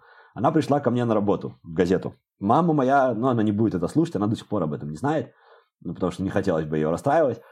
Mm-hmm. Мне пришла повестка, мне ее принесли, я, естественно, расписался, взял своего товарища из газеты, сказал, сиди в кафе напротив, пока я буду внутри, чтобы я вышел. Потому что если я не выйду, то кто-то должен знать, где я пропал. Вот, и я пошел туда, Погоди, а ты зашел в здание да, КГБ, Да, в здание КГБ с большими классными воротами, оно у нас такое, его даже подпалили. У меня с моей, мой уж, коллега с работы 7 подумал... лет на это, за это в тюрьму пошел, он подпалил это здание, ну, дверь, когда я в армии был. Офигеть. Я уж подумал, вы в кофейне не, какой-то встречались, я пошел... ты говоришь, кофейне напротив. Нет, в кофейне напротив сидел, получается, мой товарищ, который просто ага. ну, сидел и ждал, когда я выйду, чтобы я вышел. Чтобы, если что, сказать, что я зашел в это здание, там пойти в газету или там моим родителям, и не вышел оттуда. Вот. А я зашел, mm-hmm. там еще было забавно, что это был по распределению КГБист. То есть у них же есть школа, там, наверное, какая-то КГБ. Он минчанин. Я с ним потом еще и в поезде умудрился даже ехать. Он ехал на работу в воскресенье, чтобы в понедельник выйти. А я в Минск с друзьям приезжал, Привет. да. И я тоже ехал обратно из Минска. Вот. И он меня допрашивал, он молодой, и, знаешь, я прошел еще курс подготовки. Каждый журналист независимый в Беларуси ездит в Польшу, чтобы пройти этот курс. И там рассказывают, как, какие психологические приемы применяются психо, этими допросчиками и какие психологические твои действия выдают тебя. Например, если ты думаешь, смотря в правый верхний угол, ты думаешь что-то правдивое. Если ты пытаешься что-то придумать, ты смотришь обычно в левый верхний угол. Соответственно, пройдя такой курс, и там мне сказали, ну даже на простые вопросы, как тебя зовут, отвечай медленно, как будто ты думаешь, чтобы у тебя была возможность потом на сложные вопросы думать. И это не казалось странным. Uh-huh. Да. Я uh-huh. прошел такой курс, поэтому мой весь допрос КГБ, это была отсылка, по-моему, к 17 статье нашей Конституции, которая запрещает мне давать показания против людей, если я считаю, что мои отношения с этими людьми испортятся в будущем. Все такое. Поэтому, если меня спрашивали по какому-нибудь человеку, я просто говорю, я не буду на это отвечать, потому что я с ним в хороших отношениях, не хочу, чтобы у меня эти отношения испортились. Ну, это такое. Вот. Но вопросы попроще, я всегда смотрел в левый верхний угол, то есть это была беседа такая, я просто показывал, что я знаю, как они работают, и я все делаю наоборот. А вы уже разбираетесь там, что вы себе думаете. Это было где-то часа полтора, и, в общем, из меня ничего не вытянули. Я в Польшу ездил только по своим делам всегда. Я всех знаю, оппозиционеров, которых у меня спрашивают, вообще всех. Но не буду про них ничего говорить, потому что статья мне позволяет не говорить. А это какой год а, был? 2007 или 2008, где-то вот, вот, вот такое. Ух ты, это уже да. давно было. Он потом еще меня нашел, я ходил, у меня был блог на Life Journal, я фотографировал крепость Бобруйскую разваленную. Ну, там красиво на самом деле, если походить. Угу. И там есть такая дорога, там никто не ездит. Там как бы бывшие казармы военные. Он там вдруг неожиданно, как будто случайно проезжал, когда я там фотографировал, говорит, а тебя до работы не подвести? Я говорю, ну давай. Такой ты неожиданный гость. Неожиданно через этот регион к моей работе едешь. Ну давай, давай, давай, давай. Вези меня тогда. Ну вот. Поэтому ты всегда на карандаше. Я даже думаю, что та поездка в поезде, когда он типа ехал из Минска в Бобруйск, возможно, что он не ехал из Минска в Бобруйск, а возможно, что он смотрел, что я Ух делал ты. в Минске, как бы, потому что в Минске весь движ как бы оппозиционный всегда. То есть за тобой, возможно, был закреплен человек, который наблюдал, что ну, ты где в некоторые моменты. Вряд ли он всегда за мной наблюдал. Зачем? Я всегда сижу в офисе в газеты. Ты можешь, в принципе, прийти на площадь Победы, возле танка сесть и меня видеть. Много ума не надо. Mm-hmm. Вот. Но я думаю, что когда что-то происходило такое, опять-таки, Белсад снял какой-нибудь ролик громкий, да, и я еду в Минск, то, возможно, я еду этот ролик отправлять. Как бы, или садиться на поезд в Варшаву, отвозить его. Потому что все это большие ролики отвозились напрямую в Варшаву. Мне надо было сесть на поезд, приехать в Варшаву, отдать смонтированный ролик, или если сам монтировал, или пойти к монтажеру с камерой, с кассетами, там отмонтировать. То есть был смысл меня смотреть, когда я еду в Минск. Возможно, я уезжаю, сажусь на поездки поезд вечером. Как бы. И вряд ли для этого mm-hmm. бы искали в Минске отдельного человека. Проще привести человека, который знает меня в лицо. Вот. Но я, это было только один раз. Возможно, это была случайность, но то, что на машине он меня забирал, не случайно. Это прям сто процентов. Потому что, да, только построили Блин, бабу из Карену, эту там все на нее ругали, что куча денег в жопу, знаешь, а я из оппозиционной газеты. Поэтому, возможно, я ходил там фотографировать эту арену, чтобы ее где-нибудь засрать на Белсате. Слушай, у тебя очень крутая история. вот. И хочется очень много еще всего поспрашивать. Не знаю, сколько у тебя еще времени. Ну, еще есть. Как ты считаешь, нужно ли социализироваться или же стараться со своими русскоговорящими друзьями продолжать разговаривать? Тут есть две крайности в этом. Обе крайности мне совершенно не нравятся, поэтому я сейчас расскажу, почему. Первая крайность говорят, что вообще нельзя общаться с экспатами, надо интегрироваться в общество, и ты вообще экспат, это такое, случайно встретил, привет, пока. А вторые говорят, что надо как бы жить вот этой своей общиной, да, как делают там большинство э, больших общин, стран с, с крутыми общинами. Израильская община, та же русская община в некоторых uh-huh. странах, еще какая-то украинская, польская. И, типа, вот жить с ней и вообще придерживаться своей этой родины малой и быть, быть собой. Мне кажется, что оба подхода глупы. Жить в expat bubble е плохо тем, что ты, как бы, опять-таки, возникают очень часто все эти непонятные бытовые вопросы, которые expat bubble никогда не поможет тебе решить. Вот у меня украли велосипед, мне надо идти в полицию, я даже не знаю, у кого спросить, куда идти, что говорить. То есть для меня это что-то новое. Если бы я общался с голландцами плотно на уровне не только работы, я бы просто спросил, как вы тут это делаете, есть ли смысл там mm-hmm. и так далее. А так получается, что так как я с голландцами-то я общаюсь, но только по работе. Получается, я замкнут все-таки в экспат-бабле, будем откровенны. Я в нем закрыт. Я даже если вызываю какого-нибудь работника, то лучшую работу, на мой взгляд, всегда делают экспаты. То есть нам тут надо было пробить трубу, у нас до этого приезжал голландец, ничего не сделал, денег взял. Потом приехал индус какой-то, пробил, взял денег, и все работает uh-huh. прекрасно. Поэтому я даже как-то так сложилось, что мне кажется, что экспат бабл, жить вот в этом экспат-обществе, оно как-то даже немного удобнее, потому что экспаты, они борются, они здесь все такие, им надо делать хорошо, чтобы закрепиться. Угу. Вот. Но, как я уже сказал, не жить голландской жизнью тоже нельзя. Надо с ними общаться, если ты хочешь в этой стране находиться продолжительный промежуток времени. Многие же приезжают с мыслью «поживу, а там разберемся». Может, куда в Америку перееду, или там в Испанию, или еще куда-то такая, такое мнение, мне кажется, немного неправильное, и они стараются не социализироваться. Им это не надо будет просто, по сути. Они думают, что я тут побуду полгодика Но, и по готово. моему мнению, вот в той же Америке намного больше вот эти экспат-баблы. Там даже целые районы были, по крайней мере. Но в Америке тебе не надо быть своим. В Америке нет своих. Америка тем и отличается, что там все экспаты. Они могут быть в 20-м поколении экспатами, могут не в 20-м, но все люди ко всем вокруг относятся как к иностранцам. Угу. То есть никто же, ну, по акценту или по чем-то еще трудно сказать, американский у тебя паспорт или нет в Америке. То есть там американский паспорт может быть у любого, поэтому к тебе всегда относятся как к потенциальному американцу. Кто тебя знает, может, ты вчера грин-карту получил уже, или там вчера ее обменял на паспорт. Поэтому в Америке, как мне кажется, с этим должно быть чуть-чуть проще. А в Нидерландах здесь не так. Здесь легко понять, что ты не местный. Ну, прям очень легко. Просто там начинаешь разговаривать, и все ясно. То есть ты по-голландски только поздороваться можешь, и то неправильно. Поэтому и даже если ты по-голландски умеешь говорить, все равно понятно, что ты иностранец. Тут такой акцент, как бы, ну, голландский настолько странный в произношении язык, что они это видят. И поэтому здесь социализироваться труднее, но мне кажется, если ты здесь остаешься, то надо. Ну вот как бы определенно надо, потому что мой ребенок, он уже не будет, он уже будет ну, больше голландцем, чем я. То есть если я буду ну, знаешь, там какие-то встречи, еще что-то, когда он подрастет, может быть, там найдет условную девушку, да, встреча с ее родителями, например, они голландцы.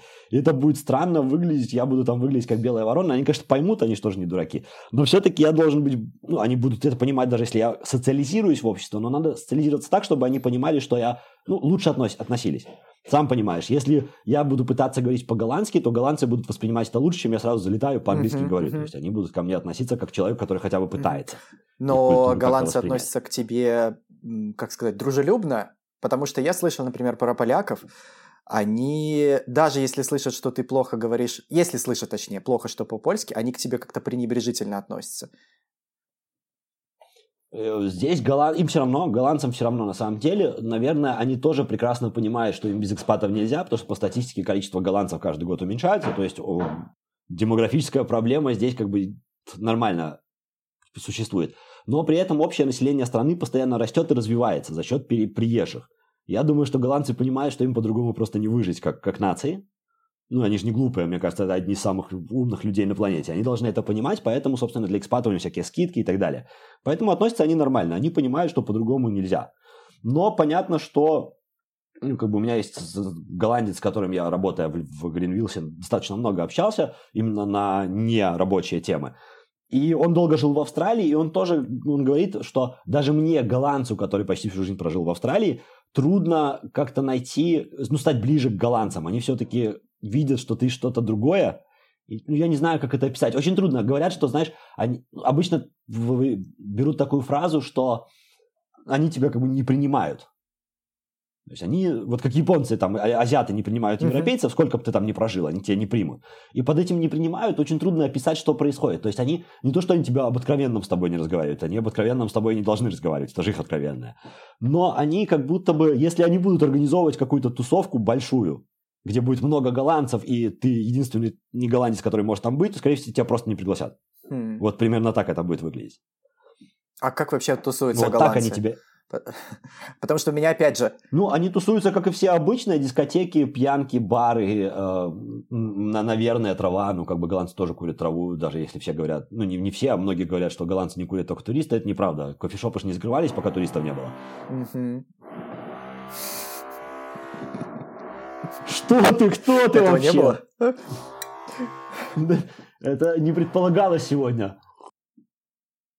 Ну, слушай, может, они что-то по мелочи сделать. Вряд ли там прям ремонт какой-то, чтобы с утра не... А, ну да, они аккуратно пытаются дырочку высверлить. Сейчас пройдут. Ну, все, все, повешай свою кварти- картину или что, полку. Э, под. А нету такого, кстати, что если шумишь ночью, там кто-то пожалуется на тебя, придут, есть, есть. И тут прям жалуются только в путь. Тут, знаешь, когда вечеринки запретили, сборы на, во время ковида, ну, голландцы, они, кому, как в любой порядочной стране, всегда найдется кто-то, кто нарушает закон, то жаловались тут же соседи. А что там тусовка? Тусовка нам нельзя, полиция приезжай, разгоняй. Кстати, а что... Какие-то рекордные штрафы а, выписывались. Кстати, а что и как поменялось э, во времена ковида? Потому что в Европе это было очень все жестоко. А, я не знаю, ну, ты, скорее всего, следишь за Беларусью, как у нас здесь. А, вот. Э, но у нас ничего не поменялось. Э, вот, mm-hmm. стало только лучше. И как, как это было у тебя? Ну, я слежу за Беларусью. В Беларуси, понятно, нельзя останавливать экономику, нет денег на то, чтобы ее остановить. Здесь ее остановили. То есть здесь все закрыли на какой-то промежуток времени, ну, кроме там жизненно важных, там, энергетики, знаешь, такого, без чего государство не, не может, ну, без чего люди не смогут жить. Оно работало, продуктовые магазины какие-то, все остальное было закрыто наглухо. И если ты можешь работать ремоут, ты работаешь. Если не можешь, ты сидишь дома. И пособия какие-то как платят, получается? А, ну, пособия не платились, но бизнес, ну, как бы, чтобы не увольнять работников, да, то государство бизнесу помогало. Оно давало деньги бизнесу, чтобы оно могло платить зарплаты. Uh-huh. То есть здесь поступили следующим образом. Понятно, что не всем бизнесам хватило и не все государство правильно посчитало, потому что, ну, как бы в каждом бизнесе свои нюансы. Но в целом вышло вроде бы неплохо. И как только как-то там локдауны сняли, тут жизнь прям опять вернулась, знаешь, там кафехи заработали, люди заходили, рестораны открылись, было хорошо, сейчас опять все закрыли, у нас тут очень строго. И тут с сегодняшнего дня в магазин наконец-то по записи можно ходить. Записался, тебя могут в магазин с одеждой условно пустить. Погоди, а как ты записал? В, в интернет заходишь, и ты должен... Онлайн. Да, онлайн. Ты просто выбираешь дату, время доступное и идешь. Но некоторые магазины ты приходишь, там один вход. Один вход по записи, а второй вход сбоку, там для тех, кто не записался, подходишь, они такие, а вы записаны? Нет, ну заходите. То есть даже такое у нас было в некоторых магазинах. По сути, магазины пытались, знаешь, и отмазка у них могла быть уровня по записи не все пришли, у нас есть свободные места в этот промежуток времени. А, типа в магазине должно находиться меньше там какого-то количества людей. Да. Ну, я думаю, там есть типа по площади ограничения. Типа, площадь магазина разделить на, на, на площадь одного человека, надо получить количество максимальных людей. И в тайм-слоты может какое-то ограниченное количество людей записаться, и получается, я думаю, что оно было ограничено именно по площади. Да, да. Ты когда начал жить вообще в Амстердаме, ты э, много начал по Европе, больше начал путешествовать, нежели когда ты жил в Беларуси? Совсем нет, совсем нет. То есть есть какие-то направления, которые стали очень частыми по работе, там, по своим делам. То есть Берлина было очень много, например, но не потому, что мне прям в Берлин хотелось, а потому, что так получалось. А так нет, как, какие-то страны, которые ты бы не подумал ехать из Беларуси, потому что логистика неудобная. Мальта, например. Вот туда мы съездили. Так вот, мы посетили некоторые страны, которые странные, плюс я съездил в США, потому что здесь проще с визой, здесь пошел в Амстердаме на площадь, подался на визу и, и лети. Поэтому я такую мечту осуществил по пути в Рейкьявик. Ну, нет, в Рейкьявике не зашел, но, по крайней мере, приземлился на пересадке в Рейкьявике, что тоже хорошо. Посмотрел на погоду и понял, что Исландия mm-hmm. не мое. То есть, а так в целом путешествий больше не стало. Если надо в Италию, потому что Даше нравится Италия, то оно проще. То есть можно поехать быстрее и дешевле. Но это не значит, что мы туда ездим чаще. Потому... Есть одно важное ограничение – это ребенок. И не само его наличие, а то, что он ходит в школу. Mm-hmm. Ты не можешь пропускать школу, по сути, потому что это штраф. Школа бесплатная, оплачивает государство. Что значит, ты не пошел без уважительной причины, верни деньги. А, а второе – это то, что когда каникулы, едут же все, ты же не единственный человек, который хочет во время каникулов как бы занять. Цены адские. Мы летали в Египет два года назад во время каникул, и слетать на человека, ну, если из Беларуси ты берешь там условно, ну, там 500 долларов, да, там стандартная путевка такая средняя, то отсюда самая дешевая была тысячу. Причем ты смотришь на даты не каникульные, и оно как в Минске, недорого. Ты смотришь на каникульные даты и понимаешь, что как бы на даты во время каникул, что все едут, все, цены вот это останавливает. Так что оно дешево, не Подожди, всегда дешево. все равно, ты не всегда э, можешь. То есть, если твой ребенок э, прогуливает какие-то занятия, ты должен платить штраф.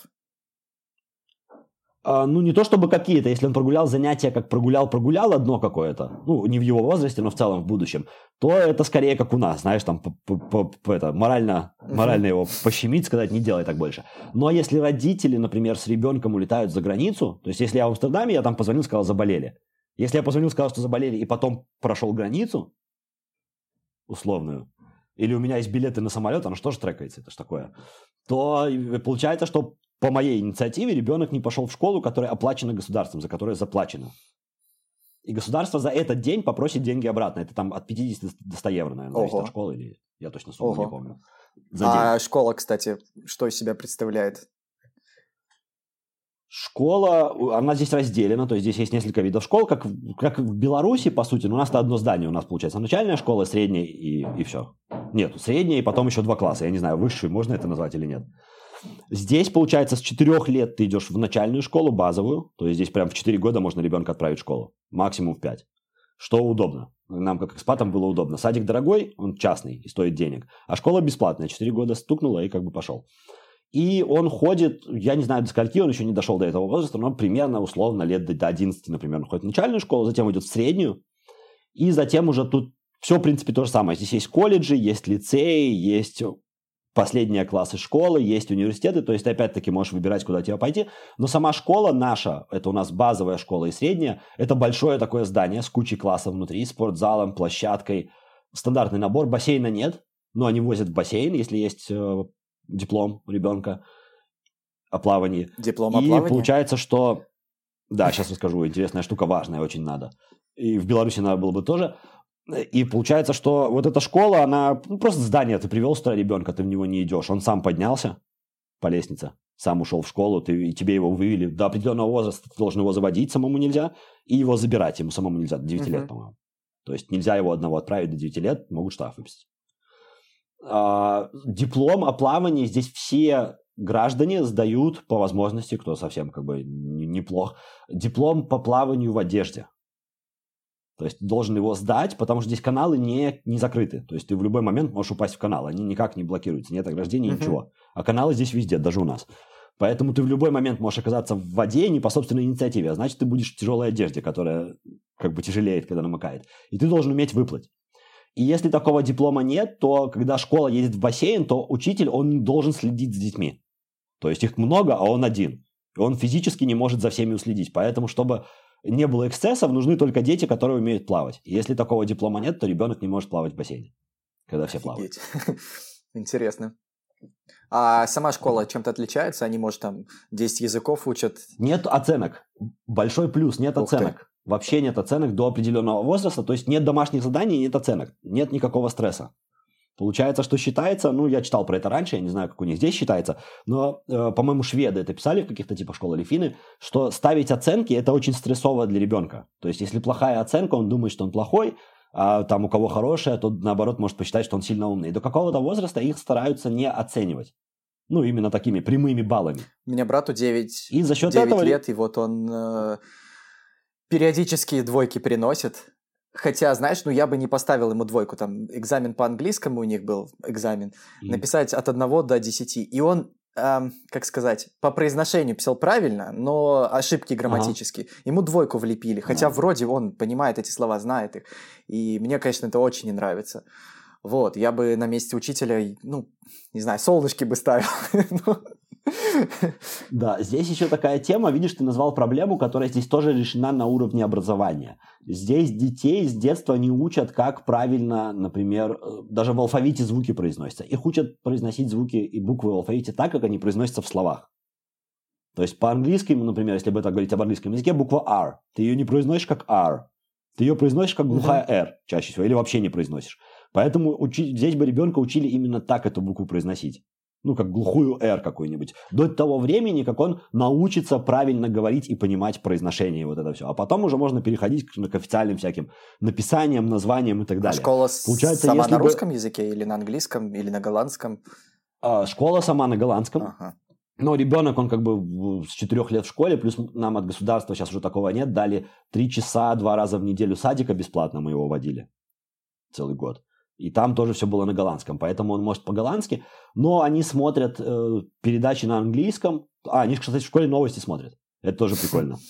То есть им включают новости, они смотрят новости. Ну, я так понимаю, не те, которые, там, знаешь, там, революция в Кто-то убил кого-то. чего-то. Да, а, и Даша говорит, что это тоже показывает. То есть они смотрят нормальные новости на голландском, то есть они понимают, что происходит в мире, и плюс они смотрят всякие мультики на английском, то есть у них уже появился английский, и они смотрят вот этой, по, по этой теории, что ты смотришь в оригинале с субтитрами. Mm-hmm. И таким образом они учат английский, и мне кажется, что вряд ли с них сейчас требует письмо. То есть он у меня пытается иногда что-то сам писать по-английски, там и ошибки есть, и пробелы, он не может, ну, как пробелы называются у нормальных людей, пропуски. И пропуски он может между словами не ставить. Вот. Но я вижу, что он пытается, и он пытается, скорее всего, по, ну, как он воспринимает на слух. Mm. Причем он играет еще в Майнкрафт и в Roblox, он там делает свои карты, им надо надписи всякие тоже носить, чтобы там как бы сюжет какой-то был. Mm-hmm. Поэтому он старается, старается это делать правильно, но я сомневаюсь, раз по-голландскому их не, не, не сразу начали учить писать, то я думаю, по-английскому их тоже не сразу учат писать. Там главное, чтобы ты умел правильно все это круто, говорить. Круто, конечно, что... Блин, жалко, что у нас такого нету. А вот... Ну, зато наша система образования, мне кажется, что здесь этого не хватает. Она более строгая в плане получения знаний. Ты быстрее в белорусской школе получишь какой-то набор знаний, поэтому ты 6 можешь в школу, наверное, пойти, нежели тебе надо 4, чтобы через 11, ну, после 11 класса, вот, э, ну, чтобы в одном и том же возрасте знать одинаковое количество знаний. Мне кажется, что с 6 лет у нас, э, или там с 7 можешь пойти, получается даже быстрее по времени. Ну, то есть 11 лет чистых, а здесь 11 лет плюс еще 2 года. Здесь же не то, чтобы прям требуют. Видишь, тебе оценки не ставят. В принципе, тебе ничего особо, чтобы там не будет, если ты не можешь. А там тебе будет двойка, родители наругаются, еще что-то. Э, плюс у нас же, видишь, отношения здесь я не могу на него накричать. Ну, могу, но там побить не могу. Он же может в школе сказать случайно. Или там умышленно. И у меня будут проблемы. А у нас тоже как бы в Беларуси нельзя. Но там прикрикнуть, дать какого-нибудь леща, ну, в теории это, конечно, нехорошо, но ты можешь.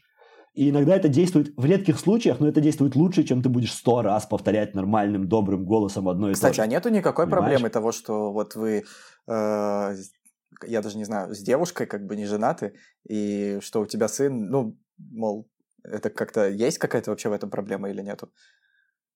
В это, здесь проблемы нет, но у меня в Беларуси, например, выдали специальный документ, он называется э, документ установления отцовства, отцовства что-то такое. Mm-hmm. То есть, так как мы не в браке, это документ, подтверждающий, что я отец, скажем так. Иначе я не имел бы никаких легальных прав считаться его mm-hmm. родителем. А здесь такого нет. Здесь как я этот документ, по-моему, заверял, то есть он нужен был, а может не заверял у нотариуса и там переводил. Но в целом здесь как бы важно то, что у нас с ним одинаковая фамилия, скорее всего, я так понял. Потому что тут скорее у Даши проблемы, так как мы не в браке, у нее другая фамилия. Тут к ней может возникнуть больше вопросов, чем ко мне. Вот. Но, но никаких вообще никаких вопросов. Никого особо не интересует. Я, я же говорю, здесь считается партнер, причем здесь партнер даже пол не важен. То есть, когда ты переезжаешь, ты просто указываешь, что у тебя есть партнер, и ты с ним переезжаешь. Причем, как я понял, партнерство там есть вроде как по времени, сколько ты там времени ты должен с человеком прожить, минимум. Доказательства никто не просит, но в целом. А у нас ребенок, нам опять-таки это не надо было никак объяснять и показывать. Хм. Интересно. А что ты дальше вообще планируешь? Оставаться в Амстердаме? Ну, по сути диалога я понял, что ты хочешь в Амстердаме оставаться, но вдруг тебе заходит, ну, как бы ты не... Возможно, ты когда-нибудь захочешь, вот ты принимаешь этот факт или нет, что захочется вернуться на, в Беларусь, там, не знаю, домик свой какой-то сделать? Очень хочется. Очень хочется. Очень хочется вернуться. Но смотри, я, скорее всего, здесь подвисну до того периода, то есть даже не думать не буду о каких-то телодвижениях без, определен... без каких-то обстоятельств внешних до того возраста, когда ребенок станет настолько самостоятельным, чтобы он мог не жить с нами.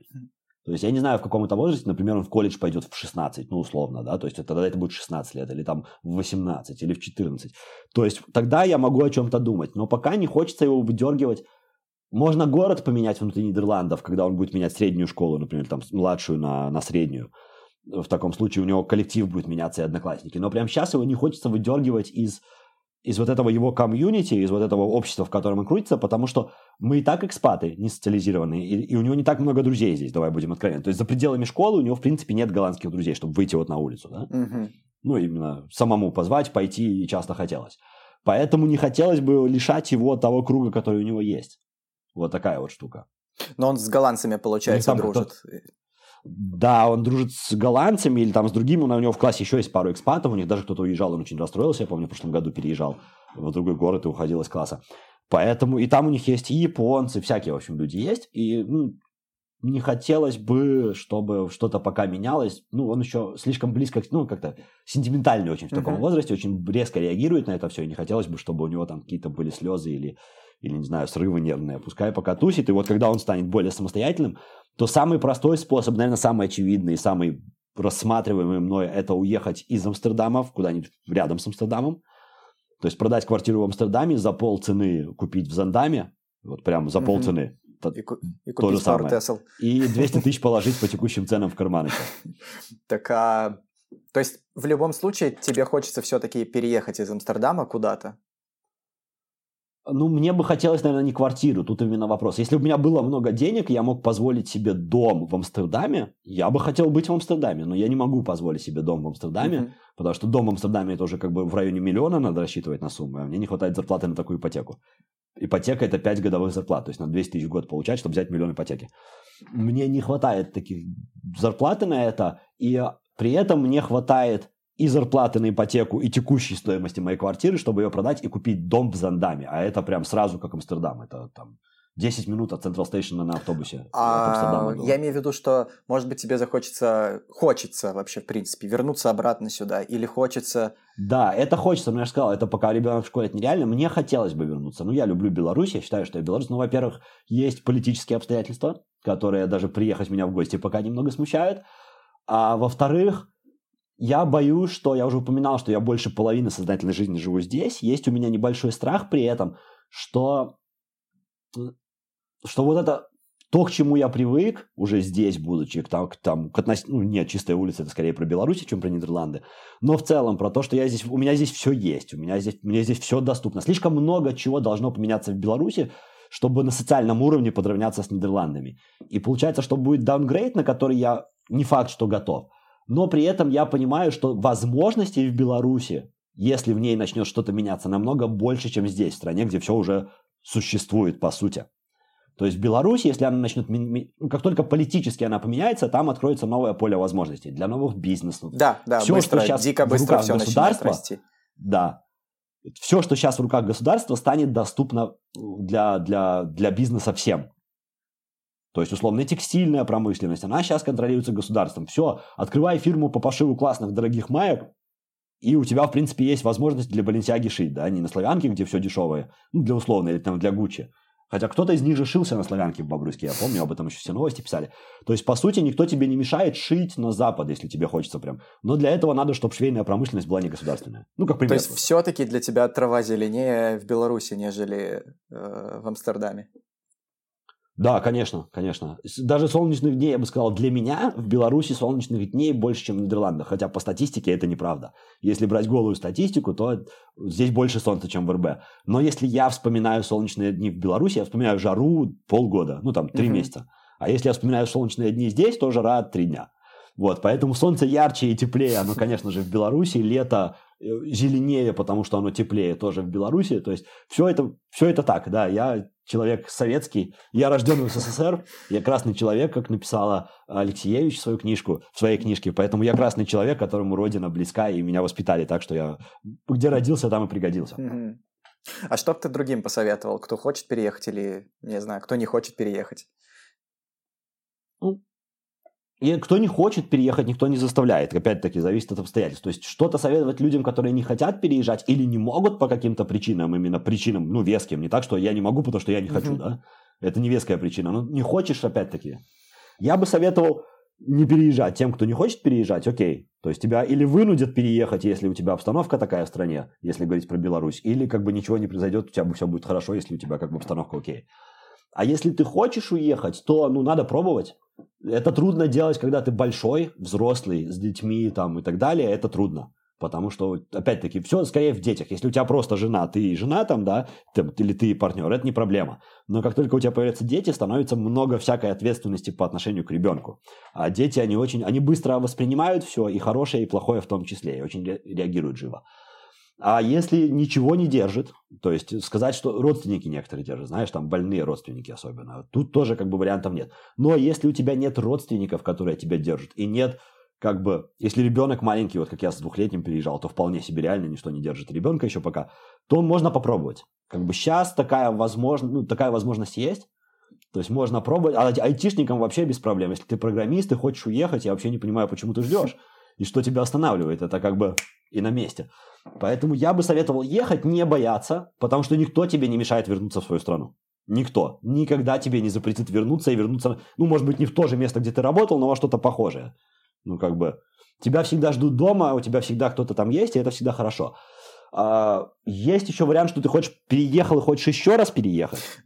Ну, так ну, тоже сейчас, бывает. на самом деле, то я бы тоже советовал очень много, переезжать. Очень много у меня знакомых друзей э, которые переехали куда-то из-за да, многих факторов, из-за армии, из-за там, какой-то политической обстановки, которые ну, особо не могут вернуться. И вообще, в принципе, у меня очень много сейчас знакомых белорусов, которые куда-то уезжают. И это интересно, что белорусы стали как это сказать? Вот раньше, мне кажется, по крайней мере, белорусов считали, э, как сказать, около русских. Не было такой отдельного категории, как белорусы. А сейчас это что-то mm-hmm. такое появилось после э, там каких-то событий.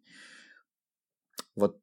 Ты, кстати, заметил, что э, люди, которые уезжают, которые уезжают, ну, как бы по политике, но не боясь политики, то есть если тебя там в тюрьму не посадят, но ты уезжаешь, потому что тебе не нравится политическая обстановка в целом. Ну, то есть тебе никто не мешает остаться, но ты уезжаешь, потому что ты не хочешь, вот, чтобы так было вокруг. А никто не едет почти в Россию. Обрати на это внимание. Угу. Это к вопросу о околорусских. Все пытаются по возможности выбирать направление западное, хотя в Москве жить было бы неплохо. Если у тебя хорошая зарплата, жить в Москве, окей, come on. Отличный город. Может быть, не, там ведь, воздух не самый чистый, но как мегаполис с возможностями это отличное место. И все равно не, не все выбирают Россию как направление. Ну, в Москве очень сложно. То есть мы не околорусские. В Москве очень сложно. Да, мы... Э, ты... Я очень часто в, Москву, в Москве бываю, и mm. в Москве крайне сложно, потому что если ты мало зарабатываешь, ну, там меньше 800 долларов, например, а, ты не можешь нормально квартиру себе позволить где-то около центра. Ты живешь за МКАДом, а из МКАДа ехать в центр часа два, наверное, полтора, и это реально жесть. У тебя уходит э, сколько там, процентов 20 э, жизни на то, чтобы просто из точки А в точку Б.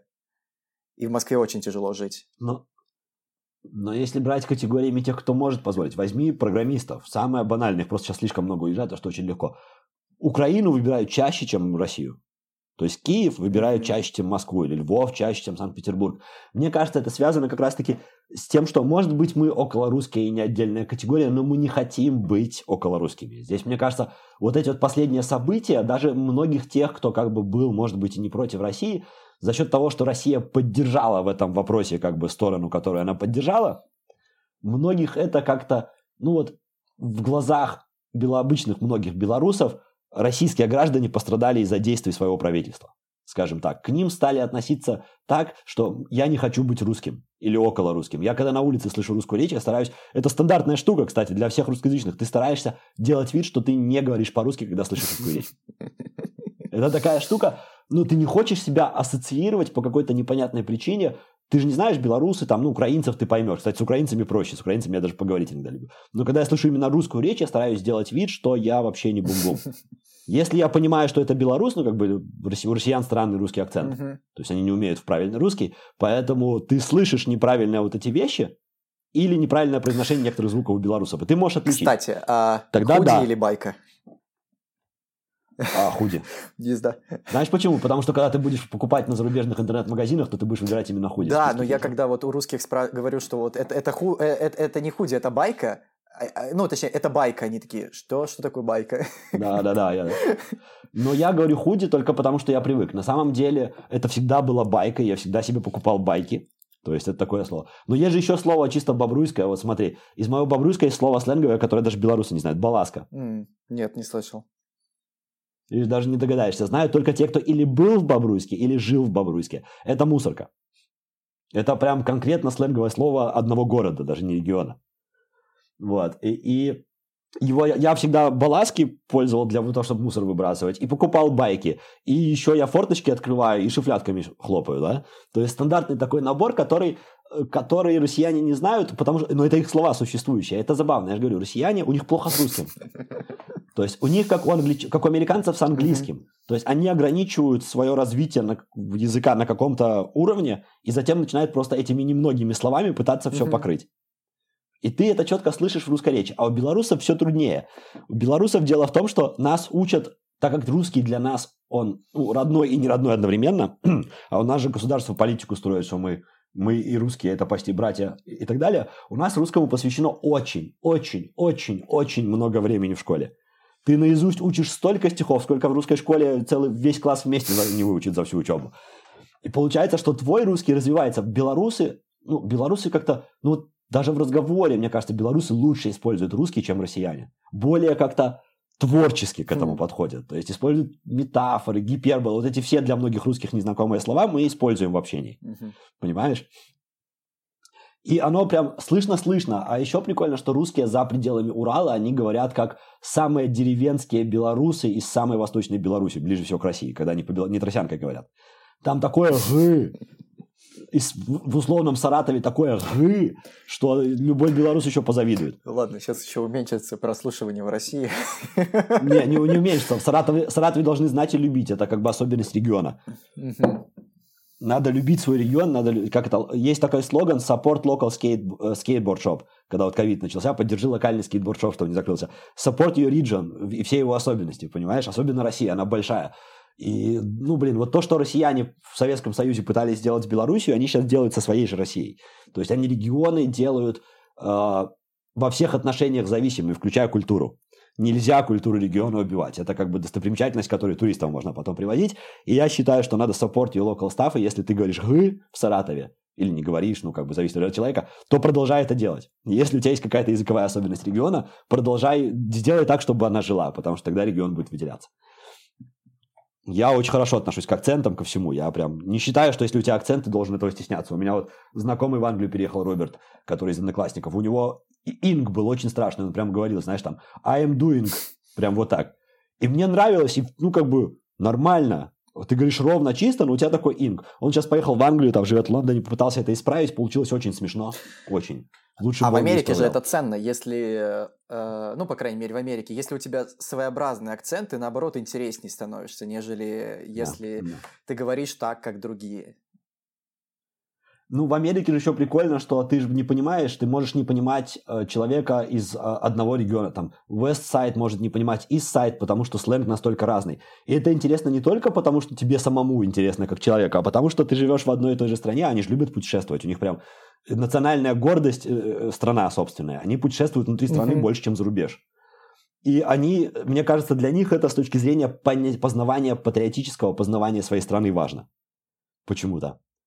Ну, то есть у них же, блин, посмотри, все экспаты, уезжающие в Америку и получающие через 5 лет гражданство, белорусские, они все американцы, всеми прям до глубины души, знают гимн, празднуют все праздники, индейку эту засовывают сразу вместе с перьями в себя на День Благодарения. То есть все такие патриоты-патриоты. В Америке это, мне кажется, ты когда на землю становишься, у тебя начинают корни патриотизма просто через ноги в тебя поступать, и ты прям хочешь вот это все, что связано со страной знать. Ты хочешь поехать в Йеллоустон, в Нью-Йорк, в Бостон, я там в Америке был только в Нью-Йорке, но я прекрасно могу их понять. Ты выходишь в Нью-Йорке, Нью-Йорк большой, разный. И я за пять дней посетил, кроме двух мест, все, весь Нью-Йорк. Это прям моя цель была, потому что мне хотелось. Настолько это как бы во мне, а я не американец при этом. То есть я видел фильмы, я видел то, то, и во мне вот с детства укоренилось. Нью-Йорк, он такой. я приехал туда, пойду смотреть, пойду изучать. Интересно, смотрю. А американцы видят про всю свою страну это. Мне прям кажется, что это их большое достижение страна, которая построена на крови и эмигрантах, возможно, самая патриотическая страна в мире. Понимаешь, какая штука?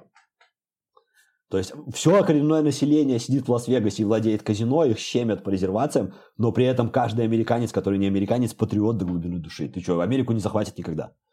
Никогда никто не захватит США, потому что вот так они научились. Ну да, у них очень сильная культура. К сожалению, не везде такая сильная культура. Или как это даже? Да, ну такое патриотизм, давай назовем это патриотизм, слово простое. А в, в России оно тоже есть, оно, правда, на уровне ватничества у них. То есть, как бы там есть патриоты, которые патриоты страны, uh-huh. да, но самые громкие кричальщики, что они патриоты, это ватники. Поэтому в России любой патриотизм априори считается ватничеством. Хотя это неправда, просто они дают нормальным патриотам uh-huh. слово. А вот э, в Голландии есть какие-то свои акценты э, в каждой, не знаю, регионе? Очень много. 12, по-моему, только таких больших. Ого. А скажи что-нибудь на голландском вообще. Ну, у меня самый классный пример это «Доброе утро». Официально, правильно, оно произносится «худе морхе». Uh-huh. Типа, как good morning, да, то есть good это худо, и морха это morning. а, но, но, но многие голландцы сокращают это, убирают букву D. И получается хуя морха. Ага. Это звучит как фраза про морду в русском языке, и я некоторых голландцев иногда учу, как это звучит, чем в лицо надо тыкать, чтобы это звучало смешно по-русски. И они... У нас был такой босс, э, продукт на проекте в Liberty Global, где вот все русскоязычные были. Он был голландец.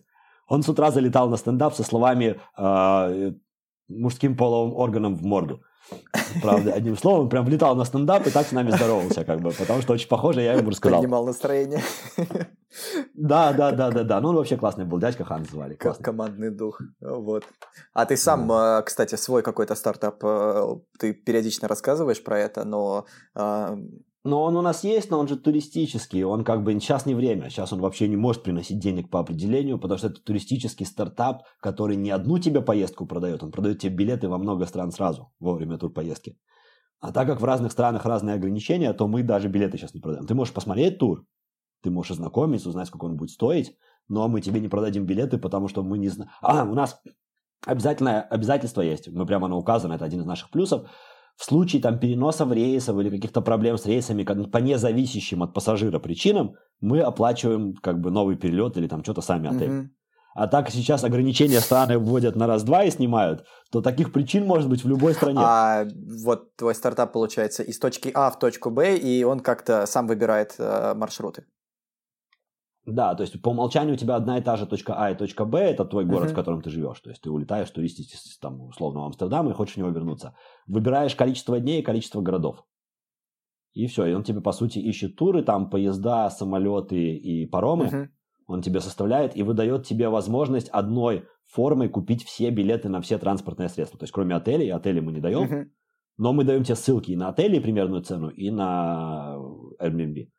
Вот, но одним, одной формой ты покупаешь все билеты на самолеты, паромы, поезда и автобусы. Удобно. И это вы до ковида или во да. время ковида? Это до ковида. Ой, у нас он старый, мы даже выигрывали стартап года в Беларуси. Два раза. Mm-hmm. То есть сначала у него была другая идея, это должен был... Ой, это прикольная идея, которую, к сожалению, я расскажу, ее трудно реализовать, я не думаю, что это большой секрет, потому что стартап такой был, идея озвучивалась. И она выиграла тоже стартап года в Беларуси за год до того, как новая идея выиграла. Идея в том, что если ты, например, хочешь себя организовать концерт в стране, и у тебя сумма денег ограниченная, и ты хочешь пригласить какого-нибудь известного исполнителя, он стоит дорого, но часть этой дорогой цены – это логистика.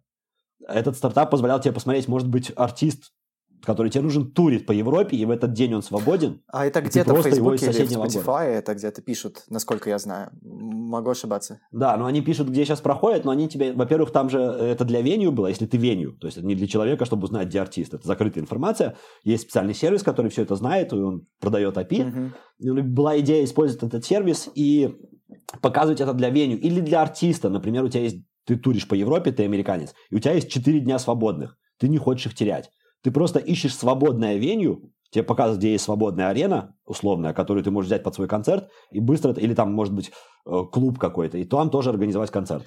И если для больших исполнителей это не важно, то для маленьких, которые именно по клубам турят, это как бы актуально. Так, а сам ты сейчас не думал, ну, если классная обстановка для стартапов, если много есть знакомых программистов, замутить что-то в, в Голландии, что-то свое такое?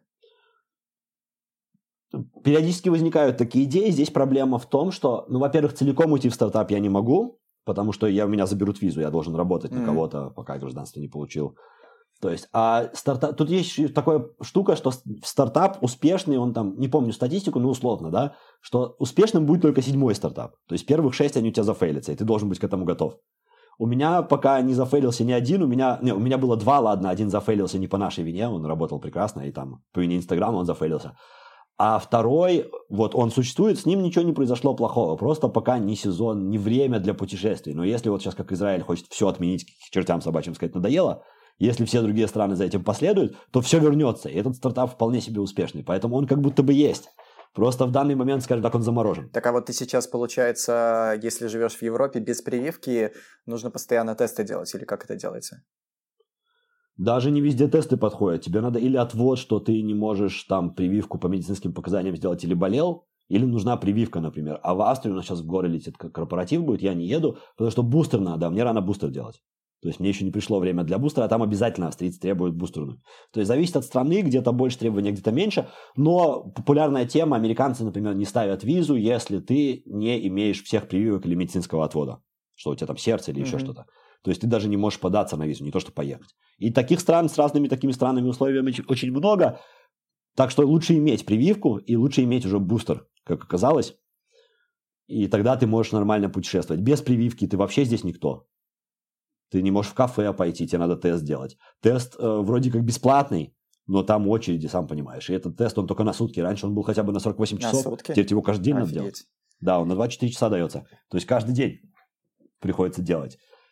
Вот, поэтому у Даши нет прививки. И, а, и тут еще такая штука, что медицинский отвод ты получить не можешь, потому что не берут больницы на обследование пока ковид. То есть все больницы, они как бы э, или заняты под ковид, или не рискуют, знаешь, на такие серьезные штуки, где то вдруг ты ковидный придешь, а тебя там врач исследует со всех сторон. Поэтому ты не можешь записаться uh-huh. на, на, на отмену прививки, если хочешь. И не можешь прививку сделать, потому что не знаешь, можно, можно ли тебе. Вот у Даши такая ситуация. Получается, мы боимся ее делать и не можем пойти узнать, стоит ли или не стоит. Я сам со страхом шел, ну, как бы пошел и пошел. Мне же ВДВ годен, значит, вроде прививку должен пережить, правильно? И так, так, такими мыслями я, как это, думал. Поэтому вроде как.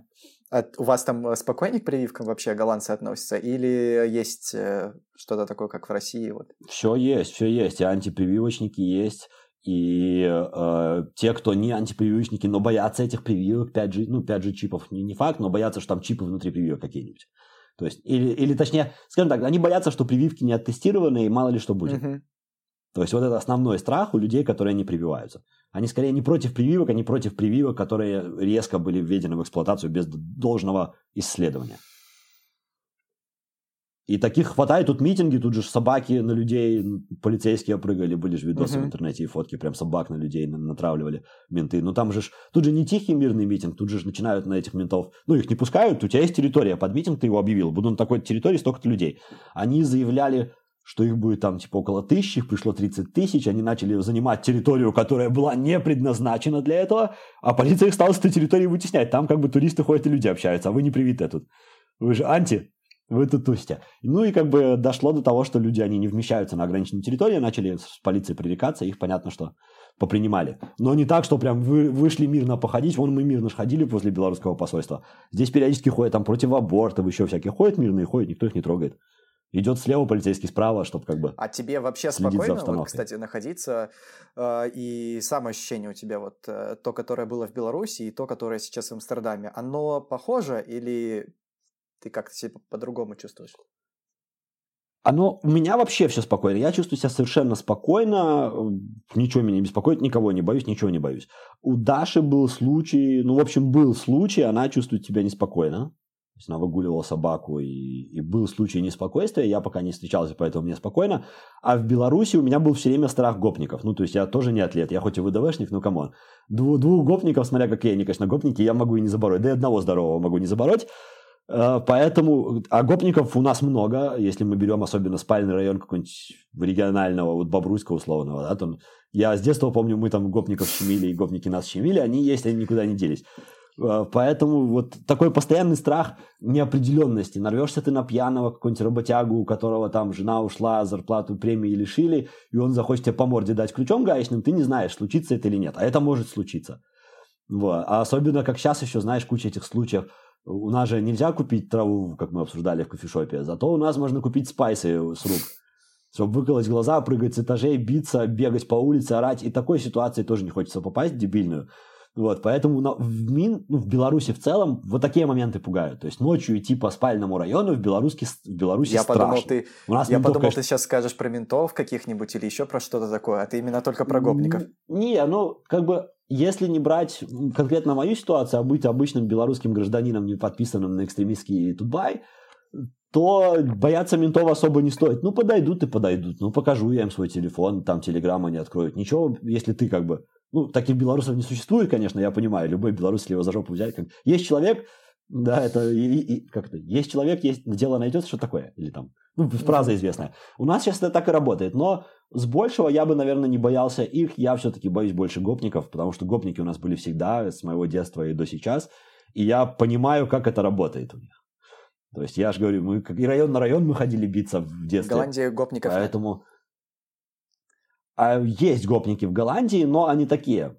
Во-первых, они все, ну давай не будем целую, целую целую расу осуж... Э, как...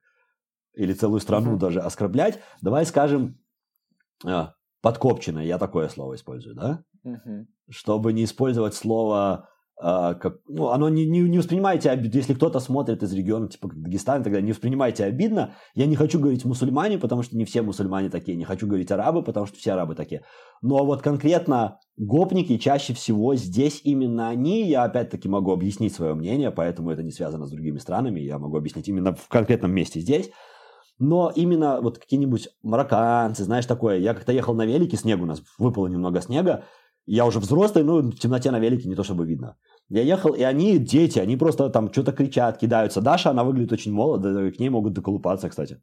Вот стоять компания mm-hmm. просто подкопченных, я использую это Да, они могут до нее доколупаться, там что-то. Идут с товарищем шли по нам, гопники снежками кидались, думали, что мы молодые. Ну, зимой такие закутанные шли. Фу. Вот. Да, и сдачи дать им ты не можешь. Ты не можешь пойти, ну, как взрослый, знаешь, он там тебе, там тебе кинул чем-то, не можешь пойти ему там кинуть со всей дури, потому что он пойдет пожалуется, ты же взрослый. Вот. И таких здесь много, и почему а именно они, они почему-то здесь рожают очень много детей и оставляют их на произвол. То есть ты рожаешь ребенка, потом рожаешь второго, первый уже стал старше, ты оставляешь второго на первого. Рождается третий, и ты выставляешь вот такую вот иерархию, у них по 5-6 детей. Не дают никакого пособия? И все... Или дают пособие? А, пособие очень маленькое. Они рожают, наверное, то, что это такая традиция, ну, как бы, может быть, презервативами нельзя пользоваться, я не знаю. Пособие 60 евро в месяц на ребенка, а, ну да, это как мало. бы не пособие Просто вообще. я слышал, вот, например, в Германию так приезжают, и там просто живут на пособие. А, да, там можно, Бедные здесь так немцы не Потом здесь большие налоги платят, чтобы содержать других мигрантов. Здесь же даже нет иммигрантов. Сюда же, если ты вспомнишь иммигрантские феклисты, иммигранты не едут. Здесь э, иммигрантам тебе дают жилье и, по-моему, 30 евро в месяц или 31 евро в месяц. Mm. То есть сюда не едут иммигранты, здесь не дают денег им. Они едут в Германию, они едут в Швецию, в Великобританию, там, где хорошо платят. Сюда не едут. И здесь иметь много детей ради денег невыгодно. Но иметь много детей ради того, чтобы дети смотрели за детьми, выгодно. Потому что ты свободен, по uh-huh. сути. Ты одного родил, за первым ты смотришь, а потом все это они сами идут. Матрешка такая. И это у нас соседи есть, у них трое детей. Трое же? Трое. Четверо уже. И ты, да, точно, уже четверо. И ты прям видишь это. Что вот дочка старшая, она сначала за одним смотрит, потом за двумя, потом за тремя, потом они вырастают, меняют друг друга, а родители как бы дал под жопу детям и дальше сами как-нибудь. Ну и ты понимаешь, что они на улице, когда уже повзрослеют, тусуются друг с другом, родителям на них наплевать, они там как бы... И, ну, и они, ну, они не такие, как у нас, знаешь, тебе ключом по голове никто не даст, телефон у тебя не отожмет. Так, снежками покидаться, доколупаться, еще что-то. Ну, как доколупаться? А, -а, -а что-нибудь поговорить на кроссовке. Да, фейерверк под ноги, ну как фейерверк, петарду под ноги бросить, или там я в кроссовках шел, у меня есть кроссовки классные, редкие, и там уже слышишь, кричат, о, классные кроссовки. Ну как бы, может и не со зла и непонятно, что хотят, но стараешься не реагировать. А, а что бы ты еще хотел напоследок э, в конце добавить, рассказать? Я бы хотел, может быть, по поводу мечт сказать. Я очень люблю всякие мотивирующие, оптимистич... оптимистич... оптимистичные штуки. Боже, сколько глухих звуков вместе. И мне кажется, что когда человек о чем-то мечтает, ну, это хорошо. Нельзя без мечт. То есть, когда ты о чем-то мечтаешь, это хорошо. То есть, ты ставишь какие-то планы, возможно, даже нереальные, но ты видишь какое-то будущее, которое ты хотел бы себе иметь, или что-то, что хотел бы себе иметь. И я бы советовал, наверное, больше мечтать, но мечтать реально. Мечтать о каких-то маленьких вещах. То есть, если ты хочешь добиться... Тебе желаю не мечтать. Ну ладно, это, это наоборот круто. Давай, э, это жизнь. Да, так вот, да, я желаю, наверное, чтобы э, ты ставил перед собой реальные мечты. Мечта, ну, понятно, что надо всегда иметь мечту большую, несбыточную. Всегда надо иметь несбыточную мечту. Она должна быть, потому что если у тебя спросят, о чем ты мечтаешь, тебе всегда должно быть на что ответить. Так, ну, так работает беседа. Тебя спрашивают не просто так, с тобой хотят побеседовать. Но при этом, если ты хочешь именно как бы добиваться целей, то эти цели тоже должны становиться мечтами. Мечта тем и хороша, что когда ты ее добиваешься, ты чувствуешь ну, большее воодушевление, нежели ты добиваешься какой-то обычной цели. Поэтому, если ты хочешь купить машину, воспринимай это как мечту. Пускай машина, которую ты покупаешь, будет мечта. И ты будешь радоваться ее покупке, нежели ты будешь думать о машине как о цели, купишь и будешь думать, а то я купил, не то я купил, хорошая она, плохая и так далее. Поэтому любая цель, пусть она будет маленькой мечтой и ведет как бы человека вперед. Пусть она делает его счастливым в момент его достижения. Вот что я хотел бы, наверное, сказать. Спасибо, да. Вот. Ну и да, а про большую мечту только ради беседы. Любая большая мечта – отличный повод для разговора. Какая твоя мечта? Моя несбыточная да. мечта прям. Мир во всем мире. У меня банальная мечта не потому, что мне от этого станет лучше. Мне кажется, если мир будет во всем мире, то весь мир станет как одна большая страна. Вот в чем дело. А я бы, наверное, хотел, чтобы весь мир был как одна большая страна, без границ, виз, как наше отечество, все человечество, как гимн анархистов. Мне кажется, что это было бы очень классно. Э, и, я бы хотел, чтобы так было. Но я понимаю, что этого никогда не случится. Всегда будет власть держащая и власть хотящая. Поэтому я... Зато я могу по это прорассуждать. Спасибо, спасибо. Была классная беседа. Вот, было очень интересно. У тебя очень интересная история. Спасибо, что пригласил.